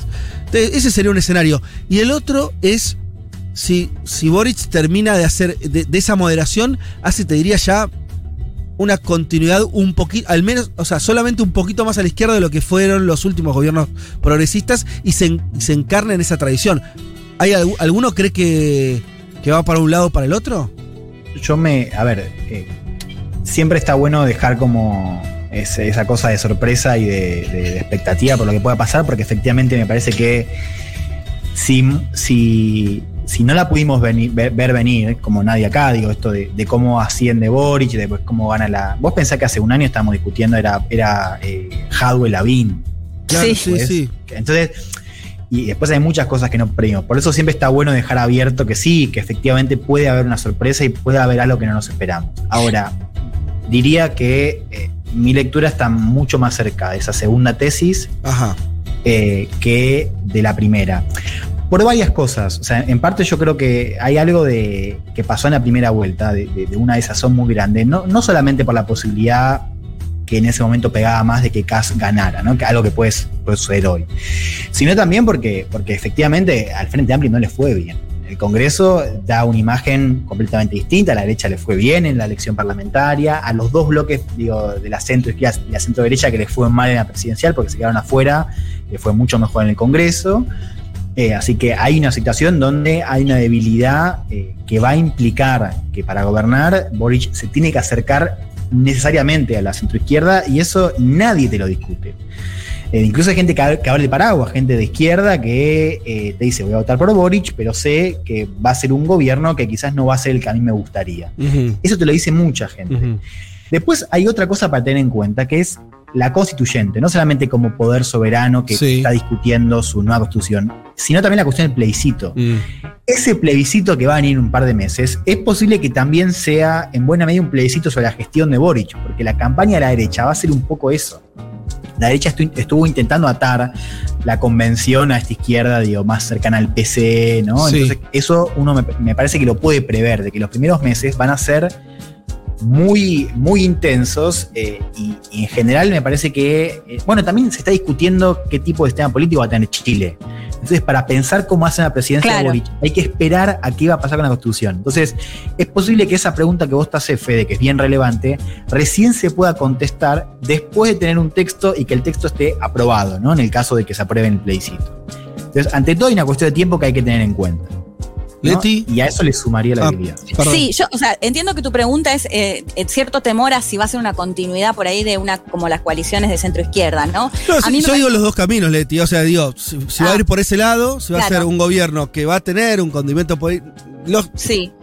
Aunque sea conservador, me parece que va a estar más corrido a la izquierda que los últimos gobiernos. Claro, yo creo que inevitablemente sí, digo, más allá como lo planteaba Juan, me parece que para, para ganar ahora y en un eventual gobierno, para garantizar también la gobernabilidad, necesita eh, seguramente de ese apoyo de, de centro izquierda. Pero me parece que, bueno, primero, por supuesto, hay que ver qué pasa con Chile, su sistema, digo, en, en todo sentido, qué pasa con la nueva constitución, por un lado. Y por otro lado, que lo que tiene que ver con el programa de Gabriel Boric, digo, era casi como, como si, si llega a ganar, era casi una continuidad natural de lo que fueron las protestas sociales. Digo, hasta simbólicamente es muy fuerte que llegue, si Mm. llega a ganar Boric, eh, porque era justamente, cuando vos hablabas de las protestas sociales, todos te decían, bueno, pero el antecedente fueron las- los movimientos estudiantiles y fueron los pedidos de, de no más AFP, ¿no? Sí. Digo, como que parece difícil que una vez que gobierne no cumpla con esas grandes promesas en lo que tiene que ver con la cuestión edu- educativa, en lo que tiene que ver con terminar las AFP, digo, un montón de cuestiones que justamente eran las críticas a esos 30 años de gobierno. Entonces, me cuesta creer que, que, no, que al menos no intente avanzar en esas cuestiones que, que son símbolos de, de- de su candidatura, más allá de que se haya moderado en algunos aspectos, sobre todo mirando la segunda vuelta. Bueno, en AFP lo ha dicho. AFP ya no plantea. No. Claro, ya ese discurso de no más AFP en la segunda vuelta no estuvo. Claro. Sí en mejorar, sí en reformar. Les quiero contar un- una anécdota que creo que va mucho al caso. En la semana estuve con un, con un ex ministro socialista que sigue estando muy presente en el partido, es, un referente del, mundo del socialismo, que es un mundo que en general, eh, a diferencia de la democracia cristiana, se ha acercado mucho más a Boric en los últimos meses. ¿no? Y el tipo me decía, me contaba un poco lo que estaban discutiendo los socialistas ahora. ¿no? Entonces el presidente decía algo así como, bueno, ahora nos tenemos que juntar y negociar eh, el tema del programa, ¿no? Y, y este tipo me, me contaba que le decía a los tipos, a social- a los socialistas, ¿qué programa? decía él. Acá no hay nada que negociar. El tipo sacó, tiene cinco senadores, tiene un tercio de, los- de los escaños en el Congreso. No hay mucho que, no hay mucho que, negociar. O sea, y me decía como esto de. ¿Qué programa? Boric ya no tiene programa, ¿no? Y, me parece interesante para ver un poco cómo lo veía el mundo de la centroizquierda. Cuando le conté esta cena a la, a la gente del Frente Amplio, me decía estos tipos de concertacionistas, bien paternalistas, ¿no? Esto de que, que- que ya venimos viendo, ¿no? Hace un tiempo, de que son tipos que los miran desde arriba. Pero curiosamente o no, nadie te decía que estaba equivocado. Digamos, como que desdeñaban los modos, Pero en el fondo estaban todos de acuerdo, que no hay mucho margen para negociar, que Boric necesariamente tiene que, incluir ese bloque que ya implica que, por ejemplo, Ministerio de Hacienda, Ministerio de Exteriores, seguramente vaya para alguno de algún personaje del mundo de la concertación. Bueno, ahí eh, está bien eso. Yo, yo mi duda respecto de, de esas situaciones que pareciera que no entra todo lo que viene ocurriendo en Chile en términos sociales de los últimos tiempos, ¿no? Como pareciera que decís, bueno, está bien, por ahí hay un presidente que está más corrido a la izquierda, yo qué sé, pero están los votos en el Congreso. Bueno, si uno analizara la realidad así de Chile, no, no entenderías lo que pasó lo que pasó en los últimos tres años, ¿no? Porque no es que hubo una mayoría de ultraizquierda del Congreso en Chile nunca. Y sin embargo, se cambió todo. A lo que voy es, Sí. yo entiendo eso que decís, Juan, y, me, y es cierto, obviamente que es una parte, la verdad, relevante. Y es posible que sea el camino que elija Boric, y decir, bueno, más sí, yo necesito los votos, hago como que reinvento una concertación eh, 2022 con todos adentro, también con el Partido Comunista, digo, con- con el Frente Amplio, y vemos cómo va. Pero, yo digo, también tenés esa... eh, quiero decir esto, si gana Boric, sería, a diferencia de lo que pasa obviamente si gana Kass, es que quedaría revalidado también ese Chile de las protestas y el Chile de la asamblea. Y ahí Total. tenés Sí, un factor de poder sí. también, ¿no? Que compensa tal vez lo del Congreso, que lo lleva a otro lado. Sí, es que por eso te decía lo constituyente. O sea, Claro. eh, eh, es, recién cuando sepamos cómo va a ser, el- porque va a cambiar, es, es muy posible que cambie el sistema político. Claro. Entonces, eso sirve para pensar. Vos fíjate el, el gobierno que ha quedado mucho acá, el Bachelet 2, que fue un gobierno que eh, es reconocido por haber intentado plasmar una, una visión muchísimo más transformista, más hacia la izquierda, pero que, bueno, acá los que la quieren cuidar te dicen no la dejaron. ¿no? Y los más críticos te dicen eh, el gobierno no lo hizo, digamos. Sí. Tampoco tuvo mucha decisión de, de avanzar. Entonces, esas discusiones también se enmarcan un poco en la cuestión del sistema, de que el sistema te deja o no te deja. Claro. Y eso es materia de discusión. O sea, de la- es, es realmente muy relevante eh, lo que va a pasar con la constituyente para entender el gobierno de Boric. E- Eso digo, o sea, es, es posible que esto recién lo sepamos Sí. a partir del plebiscito y bueno, y el nuevo texto que... A- ahora, Juan, pensé, ah, ya sé que hacer futurología es al. eh, Sí. Pero bueno, eh, de ganar Boric, la pregunta sobre la constituyente, en algún punto yo creo que se disipa o por lo menos vuelve un poco a donde estaba. Quiere decir, tenés una mayoría de izquierda, ahí sí claramente la constituyente. Yo me imagino a, ese, a, ese, a esos constituyentes que van a tomar otro impulso si gana la izquierda en Chile, lógico. Me parece que eso va más o menos, eh, más o menos obvio. Eh, plano, sí, es otra, otro- otra foto, digamos. Claro, y después vas a tener a un presidente, al propio Boric, que va a llamar a votar esa nueva constitución. A lo que hoy es va a haber todo un poder Sí. ahí que va a jugar mucho esa situación. Y no te olvides de algo muy importante, que es que el plebiscito va a tener voto obligatorio. Sí. Entonces va a ser otro tipo de campaña, va a ser otro tipo de eh, volumen de votantes. Eh, eso me parece importante para, para entender. Y después, no soslayaría esto de que eh, hay una parte de esa gestión de Boric en los primeros meses que va a estar en la campaña del plebiscito. Entonces, Te entiendo, te también, entiendo. Tal vez, vos lo que me estás diciendo es que tal sí. vez haya dos gobiernos, ¿no? Yo entiendo, a ver, saco un poco esta conclusión, es decir, si gana Boric, tal vez tengamos un Boric que va a tener, va a ser de consensos, va, va- se va a parecer al de esta última parte de la campaña por la necesidad de gobernabilidad, porque él les va a estar viendo esa constituyente que se va a votar a fin de año, ¿no es cierto? Si no me equivoco, se estaría votando eh, Mediados, es ¿no? Del año mediados, claro, sí, Sí. julio. ju- eh, Supuestamente, eh, porque sí. era un plazo de arma- Pero no tenía un 12 plazo meses. más o me equivoco, ¿no? Hay un... Sí, tenía un plazo, de- creo que eran 12 meses, pero bueno, se sabe que se puede llegar a extender un poquito más. O sea, si, si se extiende es en julio o es a fin de año. Yo no sé dónde tenía la idea de que se podía estar votando más a fin de año, pero bueno, eh, supongamos, digo, eh, que, que sea el- el- a mitad de año. Un primer gobierno tal vez más moderado y algo que ya es muy difícil de prever es cómo sería un gobierno de Boric con una nueva constitución. Que entre otras cosas puede decir que no hay más Senado en Chile. Por, ¿No? O sea, puede definir cosas medio Sí, gruesas. sí. Y hay que ver o sea, también perdón, ¿cómo, cómo va, bueno, su- suponiendo que gana Boric, ¿no? ¿Cómo va a funcionar la coalición? Digo, acá estuvo todo el tiempo el fantasma del Partido Comunista constantemente, a, Daniel Jadwe creo que lo callaron totalmente, lo escuché recién hoy, no lo he visto en los medios en todos estos días, no sé Juan, Eh, pero hoy salió a decir que ellos son protagonistas igual de esta coalición, de hecho Camila Vallejo, Carol Cariola del Partido Comunista estuvieron muy presentes en la campaña. Digo, me parece que, que también hay que ver ahí cómo va a funcionar esa, esa coalición de un Partido Comunista que probablemente le señale si se va más para el centro o si busca una cierta continuidad con lo que fue la concertación. Me parece que eso también va a ser un punto importante porque de hecho se habla de la posibilidad de que, de que, de que sean parte del gabinete, digamos, ¿no? Varios de estos nombres. Así que me parece que también Claro. ahí hay un punto a ver. Bueno, nada, estamos haciendo dibujos sobre la, sobre la arena, todavía obviamente sin saber el resultado electoral del día de hoy. Estaremos muy atentos a lo que pase en Chile. Se dice que los resultados van a estar eh, muy temprano, dado que es un balotaje, este, hay solamente dos opciones, el conteo va a ser rápido. Eh, bien, nada, eh, eso, hasta acá un poco tratando de pensar qué es lo que va a suceder. Si les parece, Vamos a escuchar una canción y volvemos. Vamos a escuchar temazo, clásico de los clásicos de la música popular argentina. Estamos hablando de Libertango, la canción de Piazzolla, hecha, en este caso, por Grace Jones. Ahí va.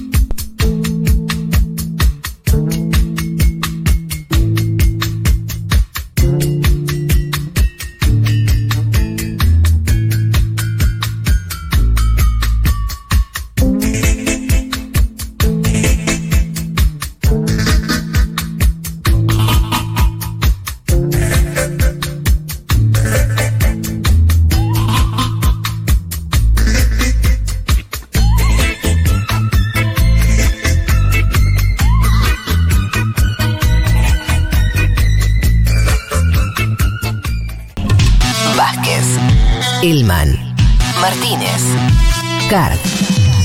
El capitalismo no es eterno. Pero qué largo se está haciendo, ¿no? Un mundo de sensaciones.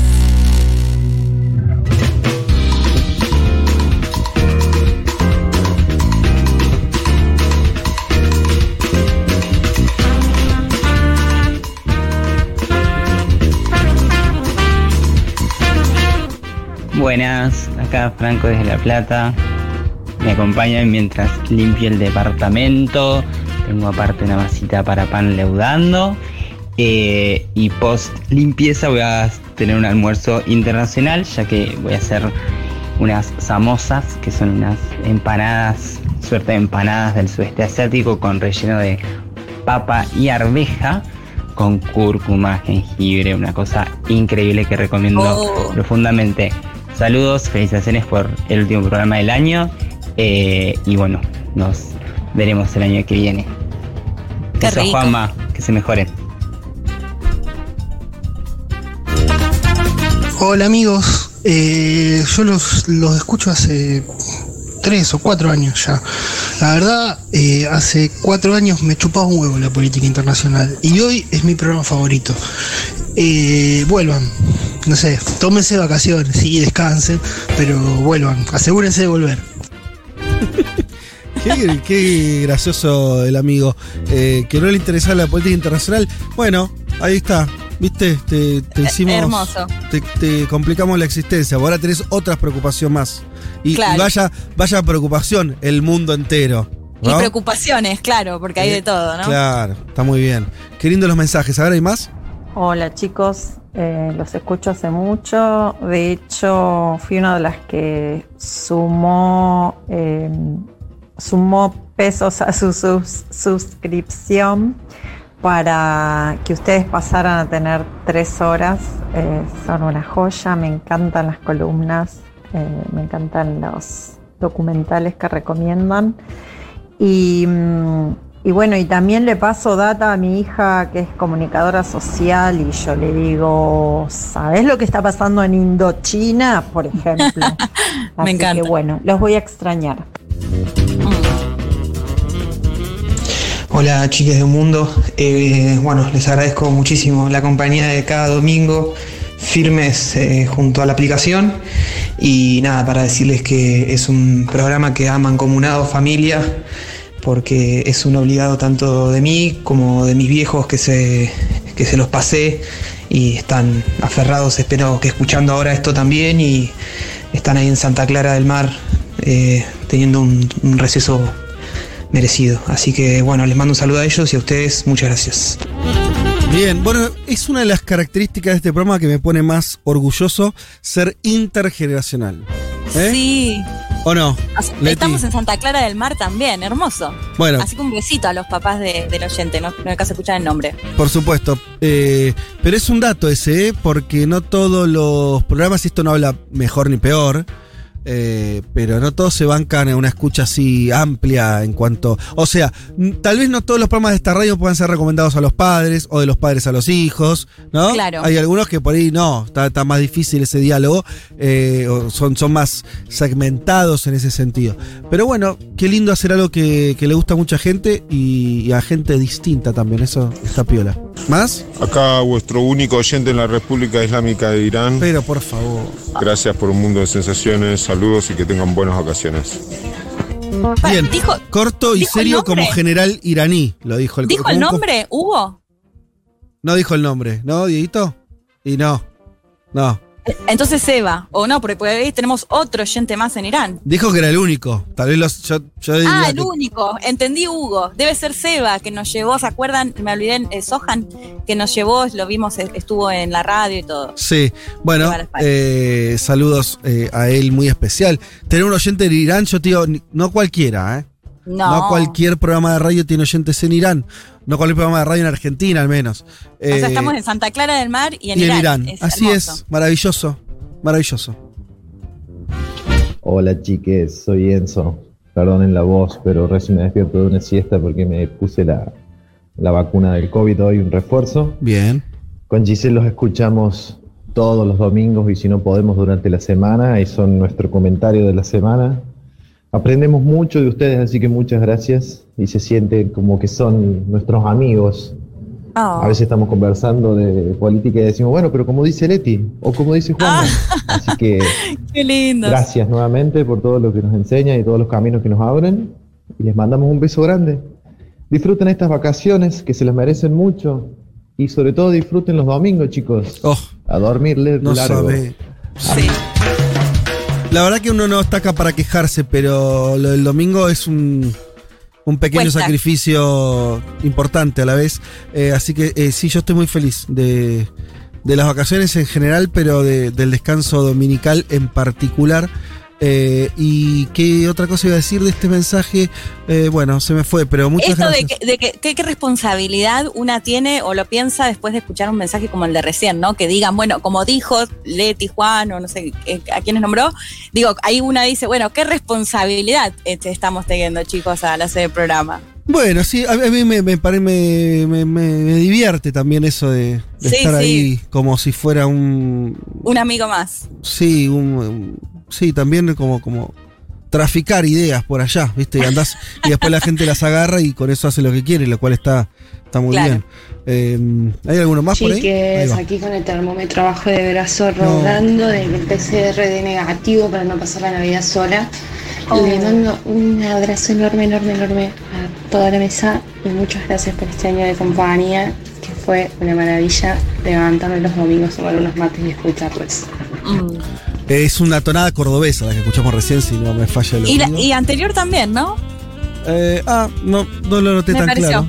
Pero bueno. Sí, claro, los que se contagian ahora quedan aislados para Navidad. Y su- sí, y la verdad que sí. Hola Eh, mundiños, acá estamos en Rosario y concuerdo con la compañera que dice que para los que vivimos solos son una gran compañía. Así Oh. que bueno, gracias por recordarnos todo lo que pasó este año, para que no lo podamos creer básicamente, Eh, y que bueno, parezca menos eh, un año de 800 días. Bueno, besitos, los sigo escuchando. Besos, gracias. Bueno, qué linda gente, ¿eh? Además se nota que son buena gente. Ah, perdón, te pisé Sí. el audio. Vamos. A la elección en Bolivia que estábamos dudando que iba a pasar y arrasó el MAS. Sí. Ojalá que hoy arrase Boric. Que nos sorprenda el chileno. Bien. Yo tengo la misma expectativa, ¿eh? No sé si a ese sí. nivel de 55 puntos, pero. Pero un triunfo más o menos claro. Fede, de hecho me reía porque, eh, bueno, Boris toda la semana estuvo diciendo, bueno, no confiarse, hay que salir para motivar justamente a que salgan a votar.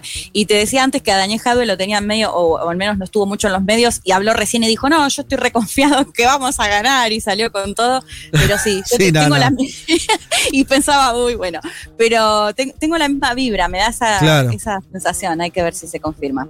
Eh, che, acaba de entrar a la radio ¿Quién? Matu Rosu, productor y Sí, irresponsable. Periodista, diría.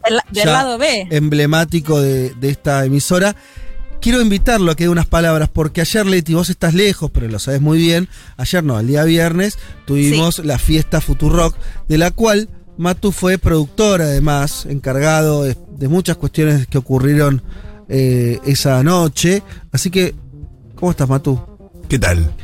Primero, primera pregunta obligada, ¿ya estás recuperado? Sí. Sí, sí, cero Balance, balance de la fiesta.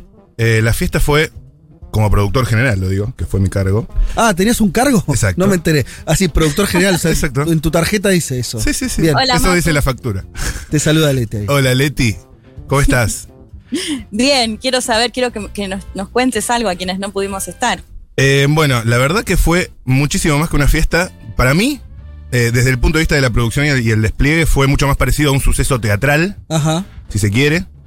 Yo no vi fiesta donde ocurra eso. Sí. A lo sumo lo que se ve en una fiesta es como mucho música en vivo. Sí, a veces. una banda. Una banda o alguna... Bueno, esto no fue eso. No. Y además, digamos que superaste, o superaron una complicación de los últimos días donde iban cayendo los muñecos. Sí. Sí, contacto estrecho, COVID, iba balas que picaban cerca, digo, con dificultades. objetivas. Sí, y con todos los trámites que, que- que hubo que hacer para que se pueda devolver la entrada y con, También. El, con el reembolso. Así que igual champagne, porque sold out de todas Sí. maneras. eh, Y entonces, eh, bueno, yo la imagen que me llevo no me la esperaba. Yo no estuve tan en, el- en el detalle de cómo me, me sorprendí, me dejé sorprender por lo que iba a pasar en el escenario. Leti, vos sabés que hubo un momento de la noche donde Juana Morín, Sí, periodista, segunda mañana de esta radio, programa informativo, bueno, sí. Silvestre soy Boy. columnista en, en Crónica. Sí.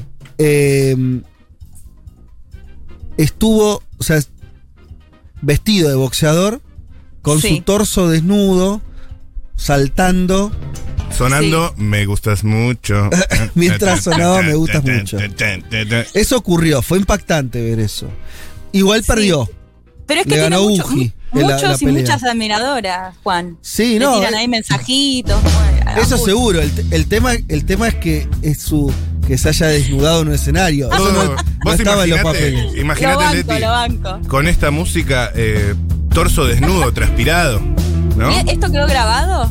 Esto está, esto está. Está Él- todo. de esas él no reposteó ninguna. Ah, pero, ¿no? pero, pero está. Él reposteó las que son de más lejos, de otro Sí, sí, momento, sí. porque esa es como. A mí me mostraron algunas que estaban. Bueno, pero no. Ay, También eh, verlo. capítulo aparte, las chicas de Furia La maricoteca. sali- salieron con unas plumas que eran más. Las plumas de Male eran más altas que Male, ¿no? Como Unos, que unos duplicaban. tocados, así se llaman. Tocados unos, se unos llaman. tocados. Muy impactante. Muy impactante. Pero decime vos, Matu, ¿con qué te quedas de la fiesta? ¿Qué fue para vos el momento más alto, los momentos más destacados? No, no, no, no, no puedo. La no puedo porque la maricoteca. Sí. Yubas, que fue quien vino, a, que era el DJ anfitrión, eh, es número uno, lo conozco desde que se llamaba Julián, eh, lo llevo en el corazón, fue el reemplazo de Villa Diamante, otro gran DJ, Sí. estuvo a la altura, cumplió con creces. Pablito 30 al final, ¿llegaste o no? ¿Te fuiste antes? Eso te iba a decir, no llegué a escuchar a Pablito 30, que además es parte de este programa porque nos hace la canción del mundo. Eh, no llegué, vi alguna cosa, me pareció que levantó muchísimo. ¿Viste? ¿Viste, boludo? Tremendo. Es que ¿A aparte. qué, a qué hora No, se no, fue no. Fede Vázquez y hasta qué hora duró la joda? No, yo me fui a la- a la- pasada las 4 de la mañana. En Ah, TV. tarde igual. Pero Pablito tocó a las 5 recién. cinco Pablito tocó a las 5, vos te fuiste cuando estaba Bimbo todavía. Exacto. Porque agarró Yubas, después agarró Bimbo con una cosa más cumbiancha, colombiana, iba yendo hacia el reggaetón, pasando por algún merengue. Eh, y después agarró Yubas de vuelta y los cagó a palos a todo. Y después para cerrar, eh, los manijas que quedaban ahí con Pablito 30 y unas visuales, pantalla, pantalla larguita bajo la cenefa, Sí. viste cartel de neón de Futurock, backlight de, perdón, de Fervor, backlight de Futurock, todo una ¿Y la apuesta. gente se quedó hasta qué hora? El grueso Hasta las gente? seis. Ah, Hasta las 6. Y estaba todavía lleno el lugar a las 6. Tremendo. Estaban los manijas, estábamos, los manijas. Pero los manijas no eran 100 personas, había un montón de gente. Y era, éramos para mí unas 200, 300 abajo, o sea, bastante llenito abajo. Sí, sí, sí, sí. Bien, O sea, son los del lindo. mate y la factura, ¿no? Los que se quedan hasta el mate y la factura. Y sí. Sí, sí, sí. Éramos al final, los que estábamos, Matías Mesulán, Pablito 30, el champ y yo. Claro. De los de la radio decís. De lo de la radio que y cerramos. sí, es que ahí. algunos estamos más grandes, nos, cu- nos cuesta un poco. No, nosotros teníamos también, este, teníamos que, que- nuestra hijita que había que, si bien se quedó con el abuelo. que, está- que estaba Cecil la niñera ahí también. Es que es la primera vez que la dejábamos sola. Ajá. A Rita, que le- durante toda la noche. ¿En serio? Sí, primera vez. Mirá. Pero, ¿y ¿la fueron a buscar? Fuimos a dormir a la casa de mi papá. Mm. Como Ah. para estar en el mismo lugar por si ella a la en el momento de la madrugada o de la mañana se despertaba. Claro. Pero al final, no, pues nosotros seguimos durmiendo, pasó la noche, se despertó, salió todo perfecto. Bien. Eh, pero bueno, fiestón, entonces. Fiestón. hasta el final. Fiestón eh, con. eh, Con un, con un moño cerradita, estoy acá para recibir los carteles que están viniendo en un flete y ya cerramos con moño este, esta experiencia maravillosa que fue Fervor. Qué lindo. Y Fervor tiene, tiene pinta de que es una marca que se queda, ¿eh? Y yo creo que yo era partidario de ya cerrar una fecha en enero antes de que sea esta. Sí. Pa- por toda la gente que se quedó fuera, porque nos quedó evidentemente chico. Sí. Así que co- a, a todos los que se quedaron afuera se los debemos. Mira, ¿no? yo solamente voy a sugerir, Sí. porque yo acá no tengo nada que ver, voy a opinar desde afuera. Voy a sugerir que la próxima la hagamos en un lugar al aire libre. Jeva, me gusta. Ah, ya tenías candidato y todo. Me gusta Jeva. me ¿Cuánta gusta gente Jeva. entró en Jeva? 2500. ¿2500? Sí. Ah, pero la venden, en dos días vendemos esa fiesta. La pasamos bien, 2500 personas, me parece cierra por todos lados. ¿Y no tendríamos que ir a algo de cuatro? Creo que estamos. Gruber a 1006.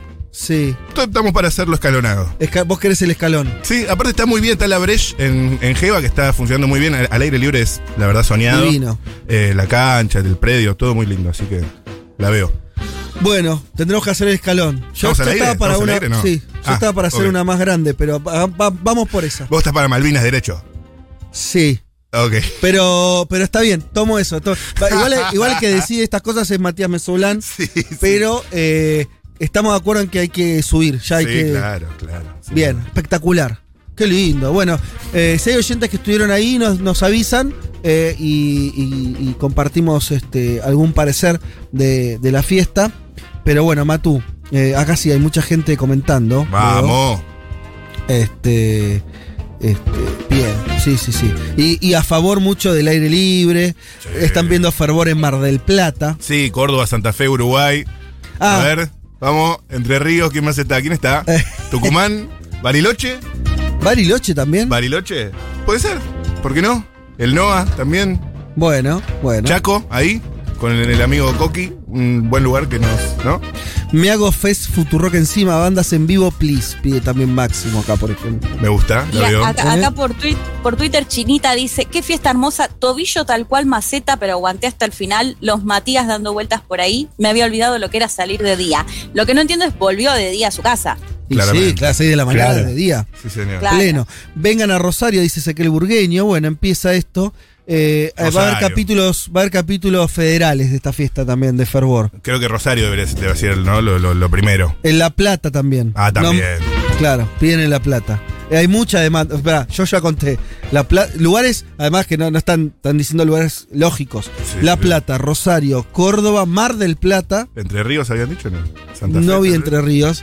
Y acá ya, no sé, bueno, fervor en las grutas.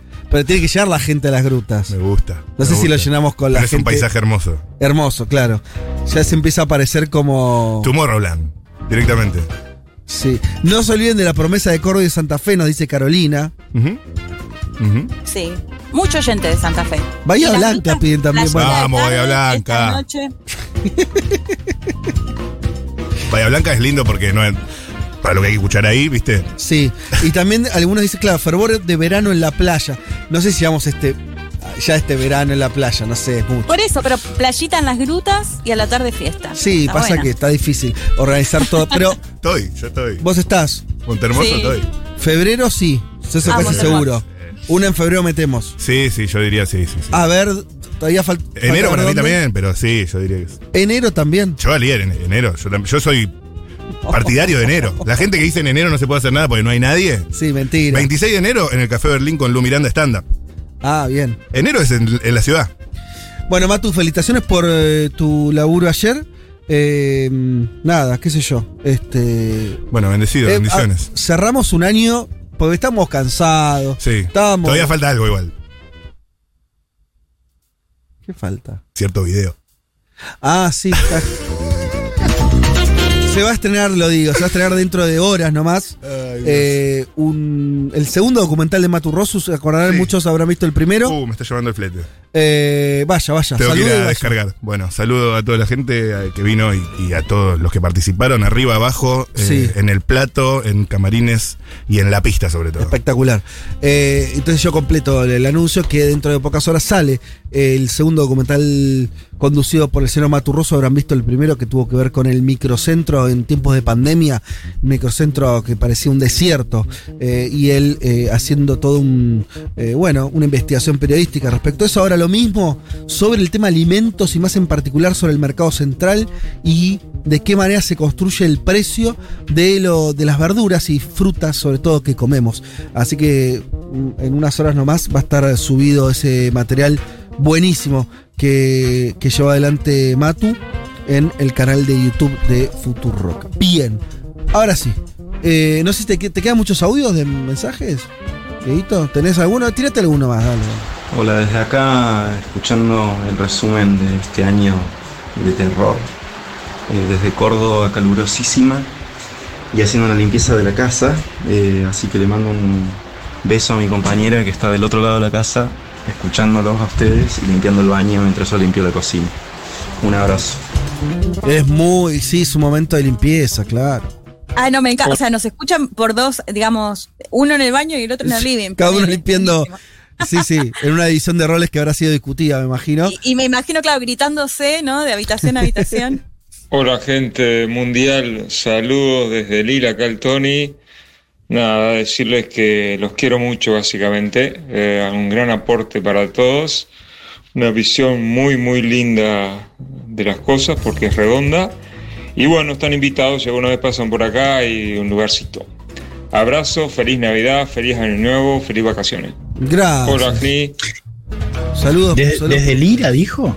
De Lil, creo que es Lil. eh, eh, que Ah, nos Lil, escriben- escuché el Lira. No, no, que nos escriben seguido estos amigos en Lil, Claro, Francia. Sí. Eh, Tenemos esa invitación Hola pendiente. amigues, gracias por este programa. Me dan muchísimas ganas de cambiar el mundo. Les amo, besitos. Ay, espero que sigan el año que viene. Sí, en principio seguimos. Tengo que hablar con la dirección de la radio, pero si está todo bien, seguimos en la YouTube. ¿Hay más? Hola, un mundo de sensaciones. Los voy a extrañar un montón. En las vacaciones extraño un montón a la FUTU. Yo soy de las veteranas. Eh, tengo 60 pirulos, los escucho y yo al revés. Yo hago escuchar a todos mis sobrinos, treintones, cuarentones, todos se engancharon con la FUTU. Por supuesto, cada uno con un programa dif- diferente, Claro. algunos con todos Bien. como yo, porque Furia Bebé me hacen cagar de risa. Eh, me encantan las chicas y también Julia Melongolini. Bueno, escucho un montón. En las pandemias me, me salvaron la vida, sinceramente, en todo sentido, porque con 60 pirulos me quedé sin laburo. Ya me voy a hacer socia. Ahora, recién ahora me estoy pudiendo recuperar un poquito y ya me voy a asociar. De hecho, voy a ir a comprar libros para Navidad y eso. Ah, qué bueno. Bueno, bueno, buenísimo. Qué, qué, qué lindo ese apoyo. Eh, Y ay, sí, mientras están hablando, me acuerdo de decir. Ah, no, le iba a decir esto al oyente, eh, si además para ella la radio es importante. En enero hay radio, ¿eh? Nosotros vamos a, ordenarlo así, no sé si lo hemos anunciado de esta manera, pero los programas de fin de semana se toman una pausa, no van a estar durante enero, pero todos los programas semanales continúan en enero, algunos con conductores que están se toman vacaciones, otros no, otros 15 días, pero los programas sí van a estar, así que la radio no para, ¿sí? Desde ahora dicen en adelante, desde la primera mañana en adelante va a estar toda la programación eh, en enero en vivo. Hola, hola. Eh, quería felicitarles Escucho la Futu por mi hija, que ahora tiene 21 años, pero en ese momento tenía 18, 19. Y en pandemia este programa se volvió mi programa favorito. Hay veces que tengo alguna cuestión, actividad familiar u otra cosa, y ay, lamento no poder escucharles. Eh, me, me arma, me arma la semana, me arma mm, qué es lo que está pasando, me, me siento más segura en el mundo eh, escuchando el panorama que ustedes dan. Un abrazo y que descansen y queremos seguir escuchando todas sus columnas. Bueno, muchísimas gracias. Eh, ¿Cuántos mensajes? Eh? ¿Cuántos? Bueno, también están los que nos escriben. Acá nos dicen, los veranos los, los extrañamos, gracias por todo, los quiero, descansen y, y vuelvan. Eh, Bani nos escribe esto. ¿Tenemos eh, más audios? Hola, Tirá, ¿no? Mundo de Sensaciones, desde San Salvador de Jujuy. Los escucho hace tres o cuatro años. Son lo mejor de los domingos. Programas espectaculares, todas las columnas me encantan. Les mando un enorme abrazo y felices fiestas. Bueno, felices fiestas para vos. Vamos a uno más, dale. Hola chiques, ¿cómo están? Bueno, Seba desde Córdoba. Le mando un abrazo grande, gracias por la compañía.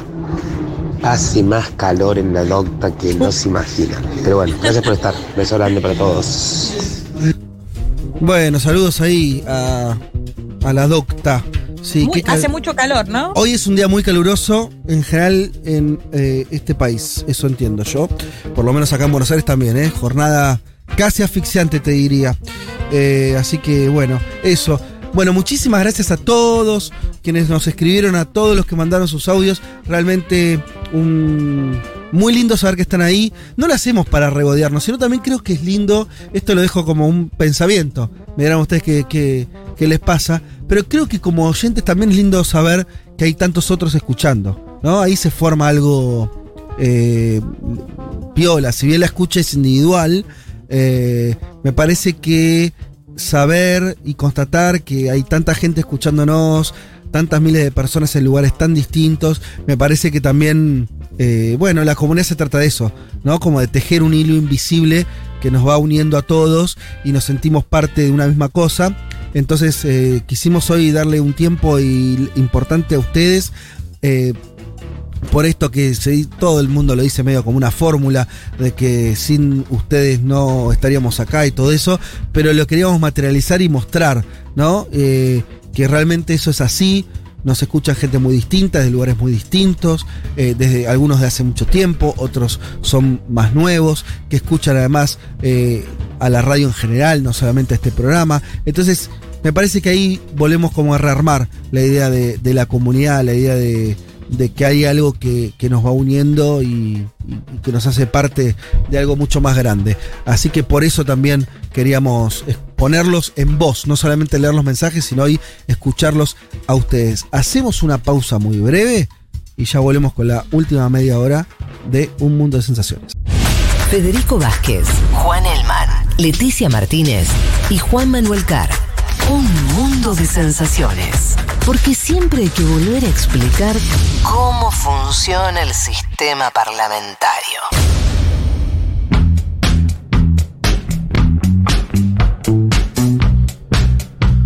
Bueno, bien, estamos ya en el final de el último programa del año de Un Mundo de Sensaciones. Tengo novedades, hablé con la dirección de esta radio y renovamos para el año que viene, así que para los oyentes que estaban ahí dudando, el año que viene vamos a estar al aire, ¿sí? En este mismo horario, en principio. Eh, quería decir algo más, eh, porque mm, no, no lo quise poner cuando hicimos el repaso del año. Para mí es una.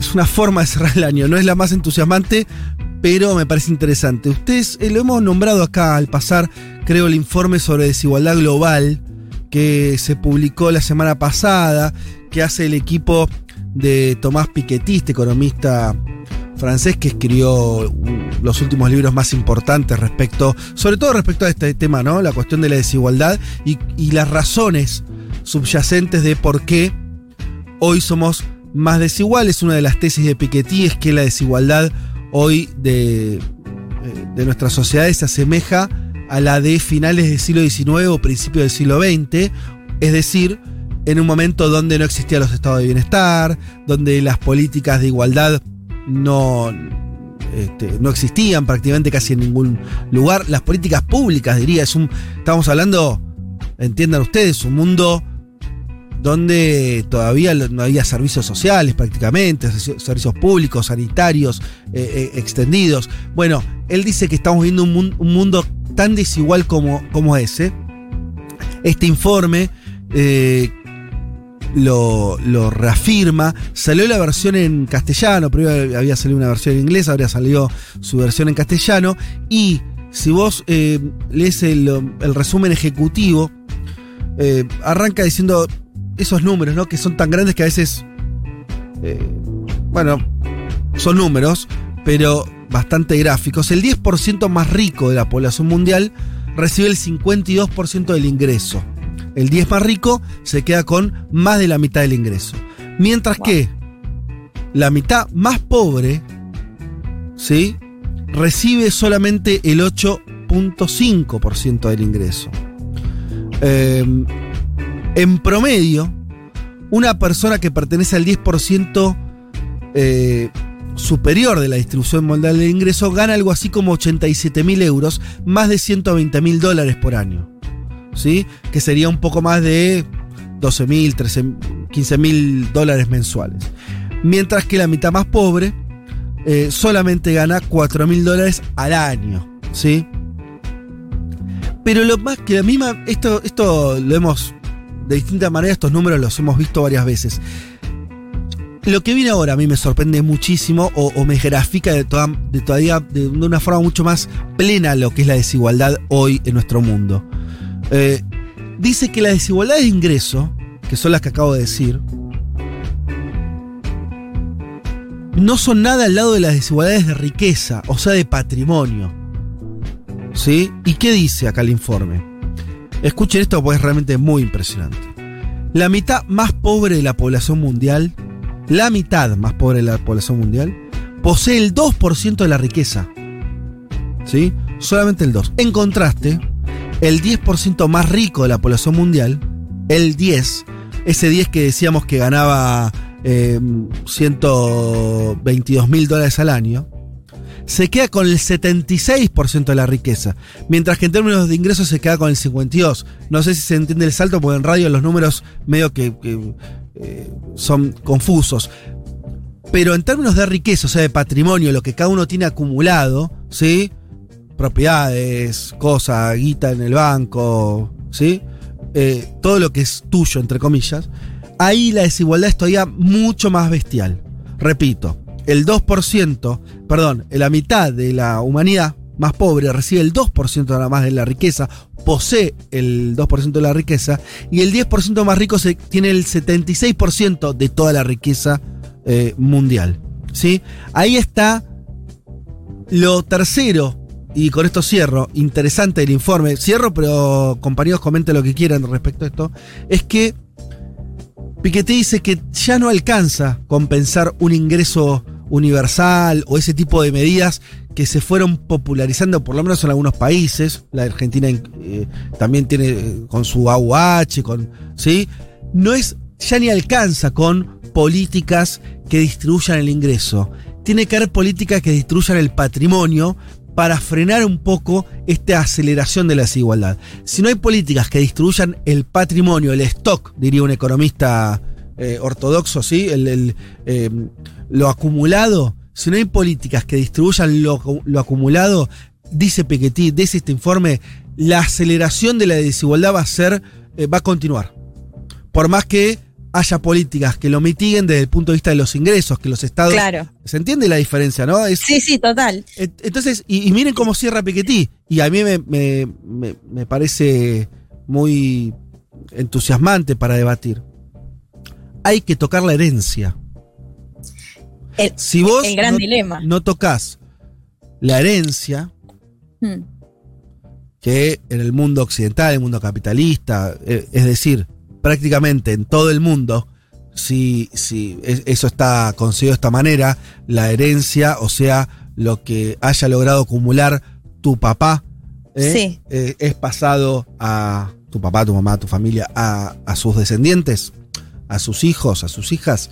Si eso no es alterado, la desigualdad es imparable. Lo que dice Piketty, hay que meterse ahí. Claro, es como meterse. Sí. ¿No? Es como meterse en el, en el core del capitalismo, que está basado en la, la acumulación de capital, está basado en una acumulación que se permanezca en el tiempo también, ¿no? Eh, Claro. De todas maneras es discutible. Algunos economistas dicen que podría haber capitalismo sin la, herencia como factor estructurante, porque las empresas eh, también tienen accionistas, hay formas de distribuir ese patrimonio y que ese patrimonio no se desarme necesariamente, que las empresas no, se, no, no, no, no, no desaparezcan. eh, pero hay una idea muy instalada de que hay un derecho casi sagrado de que los padres le trasladen a los hijos eh, su riqueza. Piketty Sí. se mete con esto y dice, sí, esto hay que tocarlo porque acá hay un nivel de acumulación tan alto, tan concentrado, que no hay forma de que eso no termine en una desigualdad insoportable. Sí, el origen de la desigualdad, digo, ¿no? Esto que se dice nacer en cuna de oro. Igual, al menos, Fede, yo iría, eh, al menos en primera instancia, intentar mejorar los ingresos. Más allá de que la gran desigualdad se da en esto del patrimonio. Pero al menos mejorar un poco los ingresos ya está- estaría bueno como primer paso. Totalmente, pero ojo que sí, hay una cosa que sostiene Piketty, que es que, que cuando eh, es tal el nivel de desigualdad, por lo menos de esta mirada, Sí. que ya no te sirve esa política. Au- aunque mejores, digamos, el Claro, ingreso aunque vos mejores los ingresos, está el nivel de desigualdad en términos de patrimo- patrimonial, Claro. que igual la desigualdad sigue aumentando. Es como, es como si, si igualar por ingresos sería como, como meter, como tapar el sol con la mano, como hacer algo Claro. que igualmente, sí, como tratar de, de- de- de poner un parche en algo que está vencido. Y que Claro. hay que ir hacia. Pero él, ojo, tampoco le está planteando para desarrollar una sociedad plenamente igualitaria, sino solamente revertir el ciclo de desigualdad creciente. Eh, pero bueno, sí, a ver, lo que concuerdo con vos, Leti, es que las condiciones políticas hoy no parecerían estar dadas para discutir la herencia, por lo No, menos en muchos no. de nuestros países. ¿No? ¿Te imaginas? En el mundo, diría, sí. Sí, no, no, totalmente. Pero bueno, eh, también parecía, yo señalo esto, hoy se cumplen 20 años del 2001 y demás, hace 20 años los que planteaban ingresos universales eran cuatro gatos locos. Mm. Y si vos recorrías las sociedades latinoamericanas, me atrevería a decir que ninguna, tal vez me esté equivocando, pero creo que no, ninguna sociedad latinoamericana tenía políticas de ingresos universales o cuasi universales como hoy son el Bolsa Familia, la UH u otros programas que hay en Chile mismo. Hoy casi, casi todos los países tienen algún tipo de política de ingresos para los sectores más vulnerables. Hace 20 años no había nada, ¿eh? A lo que voy es, los debates a veces cambian las cosas, o las cosas cambian más rápido de lo que creemos. Eh, eso digo nada más. Hoy es, hoy es una política casi normal, la política de ingresos para, para sectores desempleados, para lo- los más eh, necesitados, y hace 15 años era algo muy raro.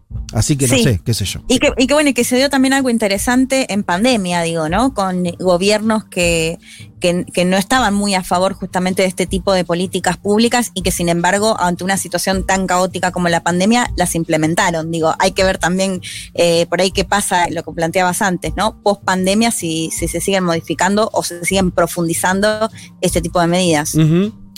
Sí, totalmente. Y además, bueno, eh, hay muchas maneras de, de pensar la cuestión de la herencia. Hay la, la más básica es que los estados eh, capturen una parte de esa, de esa renta. ¿No? Digo, eh, hay. eh, de hecho, hay un impuesto, la Argentina lo tiene, muchos países lo tienen, un impuesto a la herencia. Claro. Eh, pero obviamente que no alcanza a, la- a- a distribuirlo. Yo creo que ahí hay algo. A mí lo que me interesa, porque me parece que. No sé si Juan está ahí también, si quiere comentar algo, pero algo que me parece interesante de discutir la herencia es que te metes en un lugar donde. donde ganás muy fácil la discusión sobre la meritocracia. Porque. Y que en general, un poco absurdamente, la meritocracia parece ser patrimonio de las posiciones eh, libertarias, de, extrema derecha. No hay nada menos meritocrático que, que heredar. No hay nada, salvo que, ¿no? que te pongas en, ya en posiciones eh, eh, nazis, esencialistas, de, Claro. no sé, que son mejores genéticamente los ricos, no hay ninguna razón que valide que alguien herede la riqueza que no creó él, sino su familia. Entonces, a mí me, inter- me parece provocadoramente interesante poner el centro ahí. Y dice, ah, ¿querés una sociedad meritocrática? Dale, saquemos la herencia y empecemos todos igual. Porque si no, ya es joda del arranque. ¿Qué ibas a decir, Juan? No, diría también eh, bien popular en el sentido de que, de que uno pensaría que a simple vista los que, los que están más dispuestos a defenderla son justamente las personas que reciben heren- herencia, ¿no? Y que digo, son minoritarias. Entonces, eh, es disputar esa bandera con una posición que a priori debería ser eh, bien masiva, bien popular, digo, por, por lo que implica en términos conceptuales.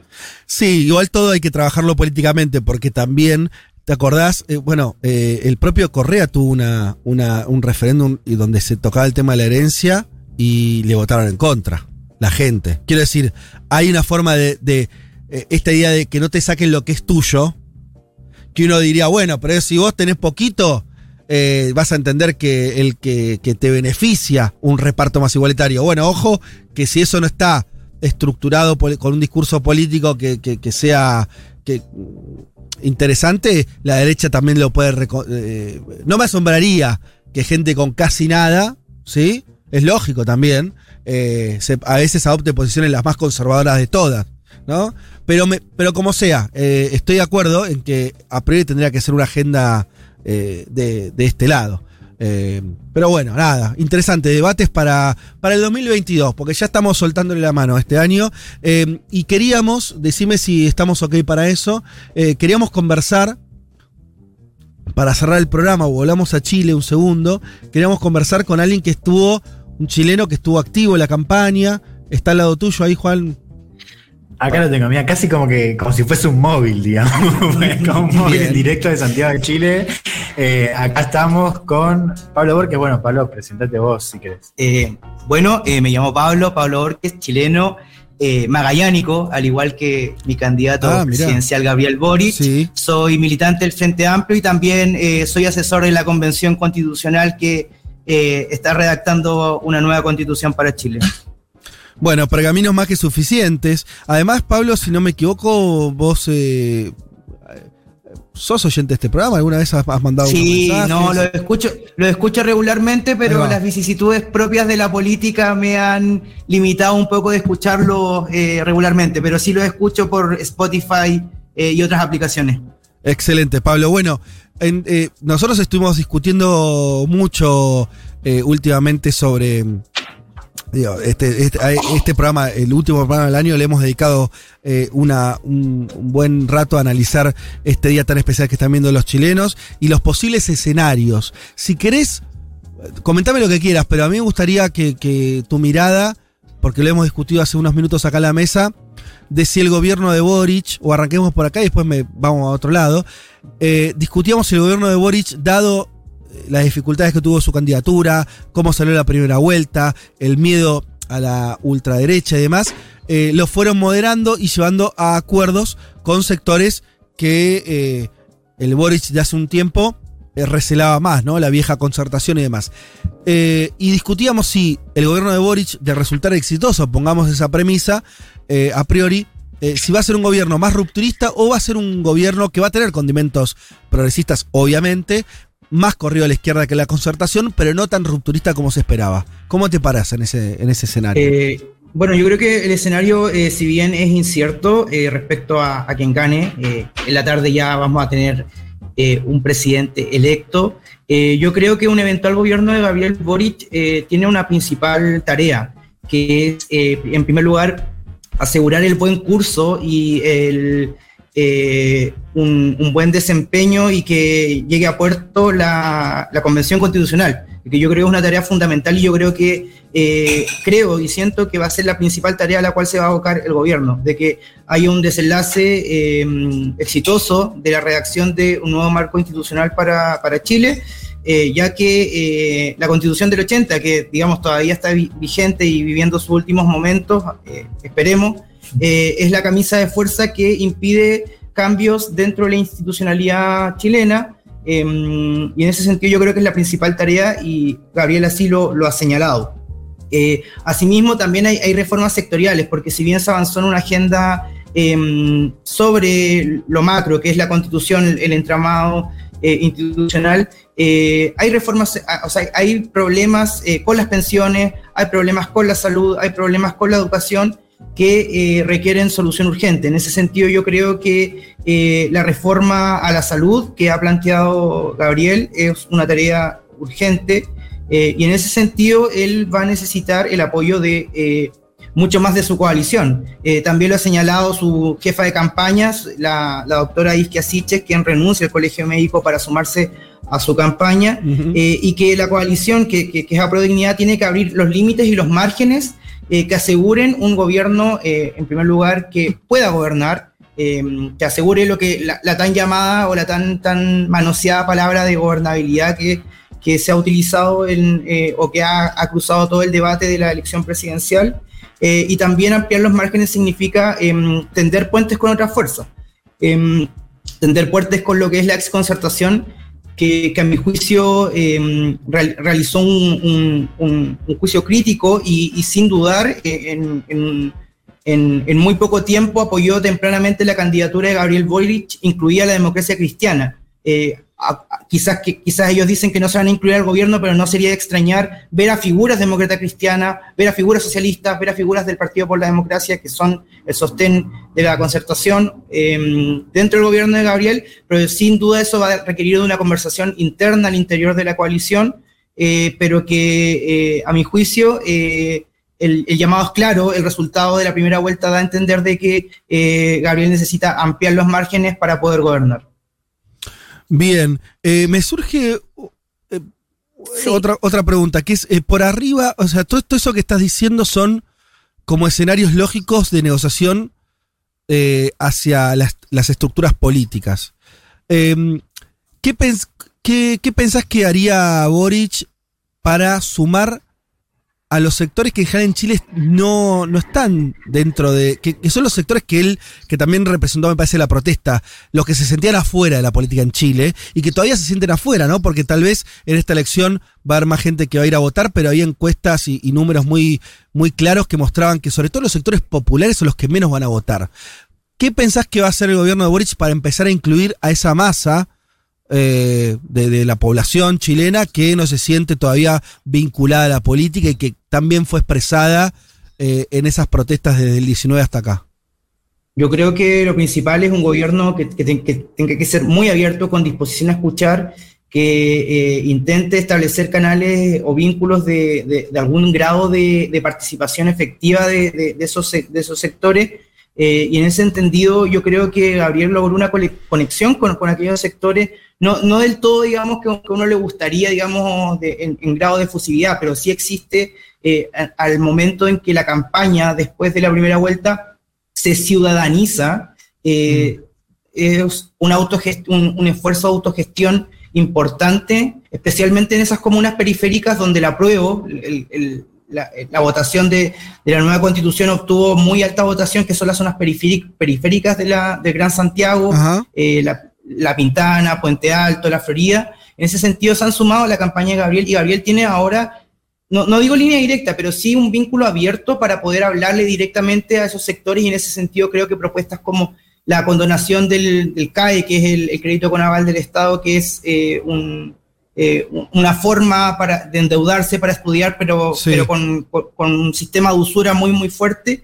Eh, es una propuesta para hablar directamente a esos sectores, también ampliar la gratuidad universitaria, que yo creo que la educación ahí es fundamental, y también yo creo que eh, para, para, entrar con los sectores, darle más visibilidad y protagonismo a lo que son los alcaldes, que es el poder municipal, que también han sostenido muy fuerte la campaña de, de Boric, eh, y, que son, y que son las personas que directamente tienen el vínculo en esos sectores, como porque los municipios, de, como en todo el mundo, eh, son el, eh, el, primer acercamiento al Estado que existe en, los diversos territorios. En ese sentido, yo creo que eh, si, si, logra conjugar eso, esos elementos y propuestas que le hablen directamente a esos sectores, Gabriel puede, eh, o sea, puede, no, no, digo sostenerse de, en, su plenitud, pero sí puede eh, hablarles y convocarlos a participar en un sistema que derechamente los excluye. Pablo, eh, Leticia, te saluda, ¿cómo estás? Hola, Eh, Leti. Te llevo a lo que está pasando ahora en este momento. Veo que Iskia Siches, la jefa de campaña de Boric, publicó, hablando directamente de operación por parte del gobierno, este tema del transporte público que no llega. Eh, de hecho, lo dijo literalmente, transporte público a favor, o sea, que está haciendo esta operación a favor de su candidato y llamando a los taxis y, otros medios de, transporte a que se movilicen justamente, eh, digamos, para, para mejorar esta situación. Eh, y además esta cuestión de lo que plantea Cas de la posibilidad de recurrir a un tribunal de justicia electoral si los votos son pocos. ¿Cómo, cómo venís viendo esta jornada eh, y qué se puede llegar a esperar de las próximas horas en este sentido?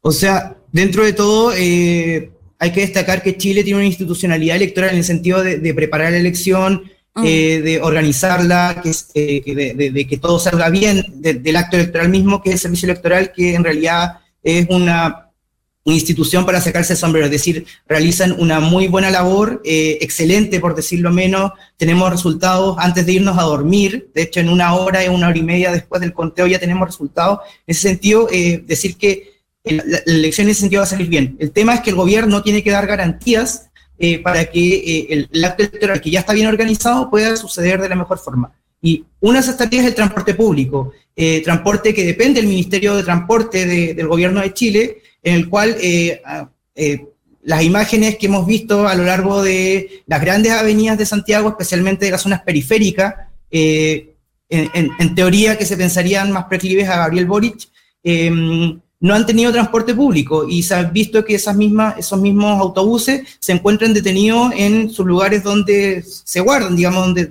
lugares de, de, de- de donde, donde son recibidos. Y eh, sin duda el gobierno debió haber asegurado todas las condiciones para, para aquello.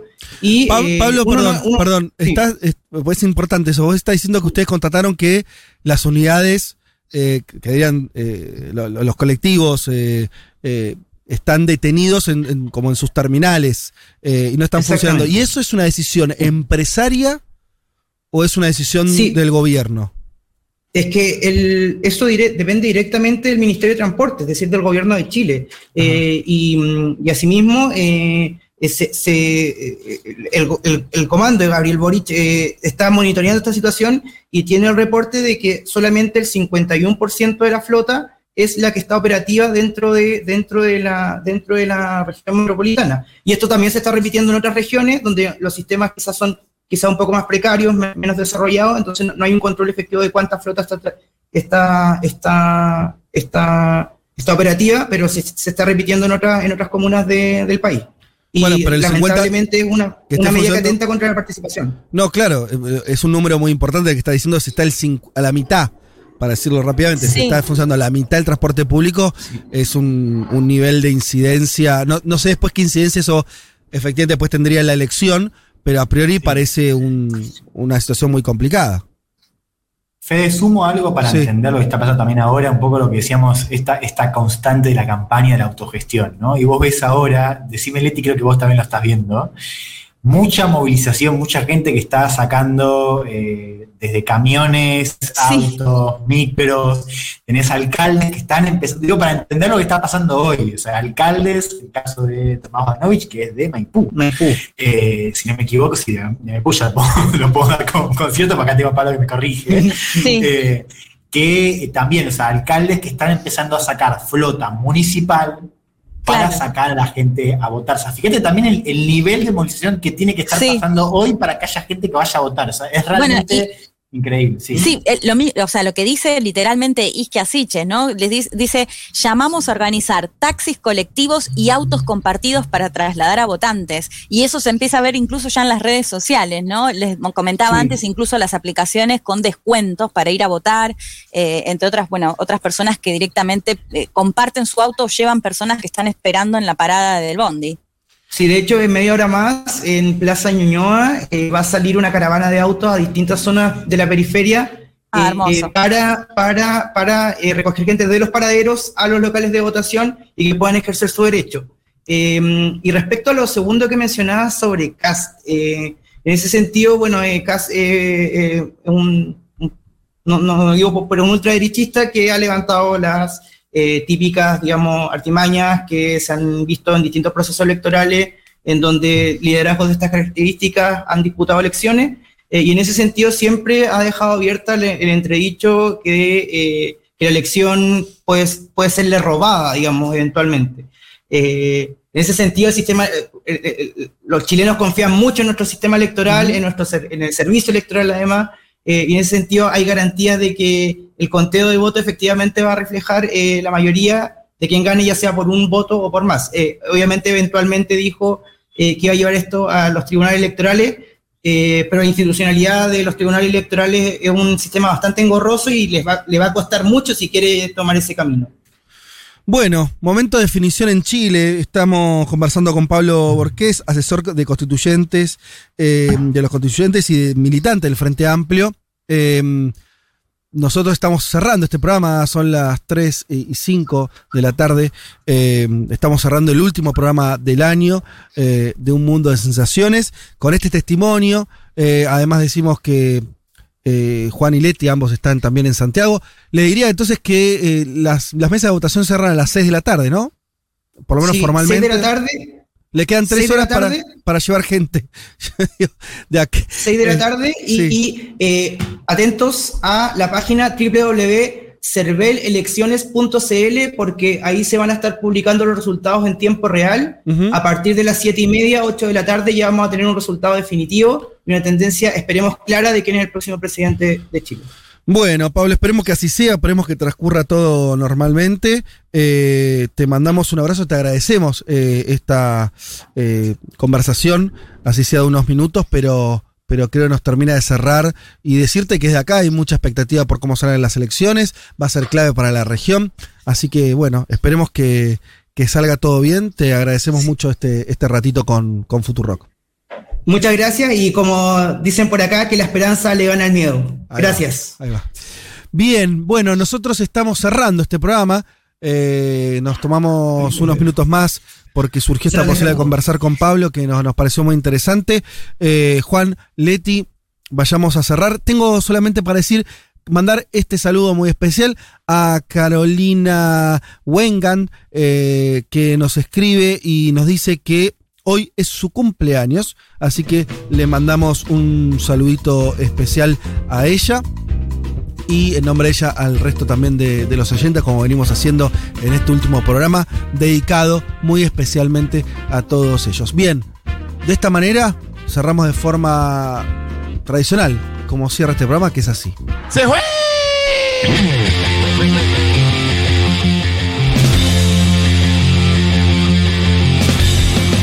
Eh, señoras y señores, eh, muchas tardes y buenas gracias. Nos vamos, nos despedimos del 2021, eh, que se va. Eh, último programa, volveremos en febrero. Agradecemos. Un saludo a Juan Manuel Car, que pilar fundamental de este programa, sí. pero que no nos sí, pudo acompañar ni el domingo pasado ni abrazote. este. Abrazote que se está recomponiendo del COVID. Así que un abrazo para él nos estaremos viendo en, en unos días. Bien, eh, a Natalia Espósito, productora fundamental de este programa, a Edito Vallejo, que nos volvió a operar. Eh, ¿Te quedás el año que viene? Vos ya no sé, ¿vos qué vas a hacer? Porque me gusta el vino tinto. Solo por eso. Dice vino tinto. Bien, listo. Claras las demandas para el año que viene. Eh, Juan Leti, ustedes se quedan ahí, van a estar palpitando la elección. sí. Bueno, no sé. Ahora que, que, lo escucha Pepe Mujica, me, me, acordé que no hablamos de las ojotas de Michelle Bachelet, que fue noticia toda la semana. es cierto. Che, bueno, eh, un saludo para ambos, pásenla bien, eh, estén eh, activos en el WhatsApp que van a ser nuestra fuente de información. Sí. Directa de lo que ahora, está pasando. Con, ahora nos encontramos con, con, Juan y ahí ya desde los comandos, desde los bunkers, sí. les mandamos información. Ya te digo, anda saliendo rápido, eh, Leti, que te tengo que esperar. Sí, déjame comer algo, me voy a comer un pastel de choclo, que es exquisito el bueno. pastel de choclo acá y voy, rapidito. Bueno, pásela bien eh, y, y estamos hablando. Bueno, un saludo a todos los que nos escuchan, un abrazo enorme. Eh, nos reencontramos entonces en febrero, pero como sepan eso, que a partir de, de mañana y durante todo enero va a estar la radio, eh, como siempre, acompañándolos. Tengan un buen, feliz año, un buen fin de año, unas buenas fiestas, una linda Navidad. Pásenla con sus seres queridos. Eh, sean felices. Chau.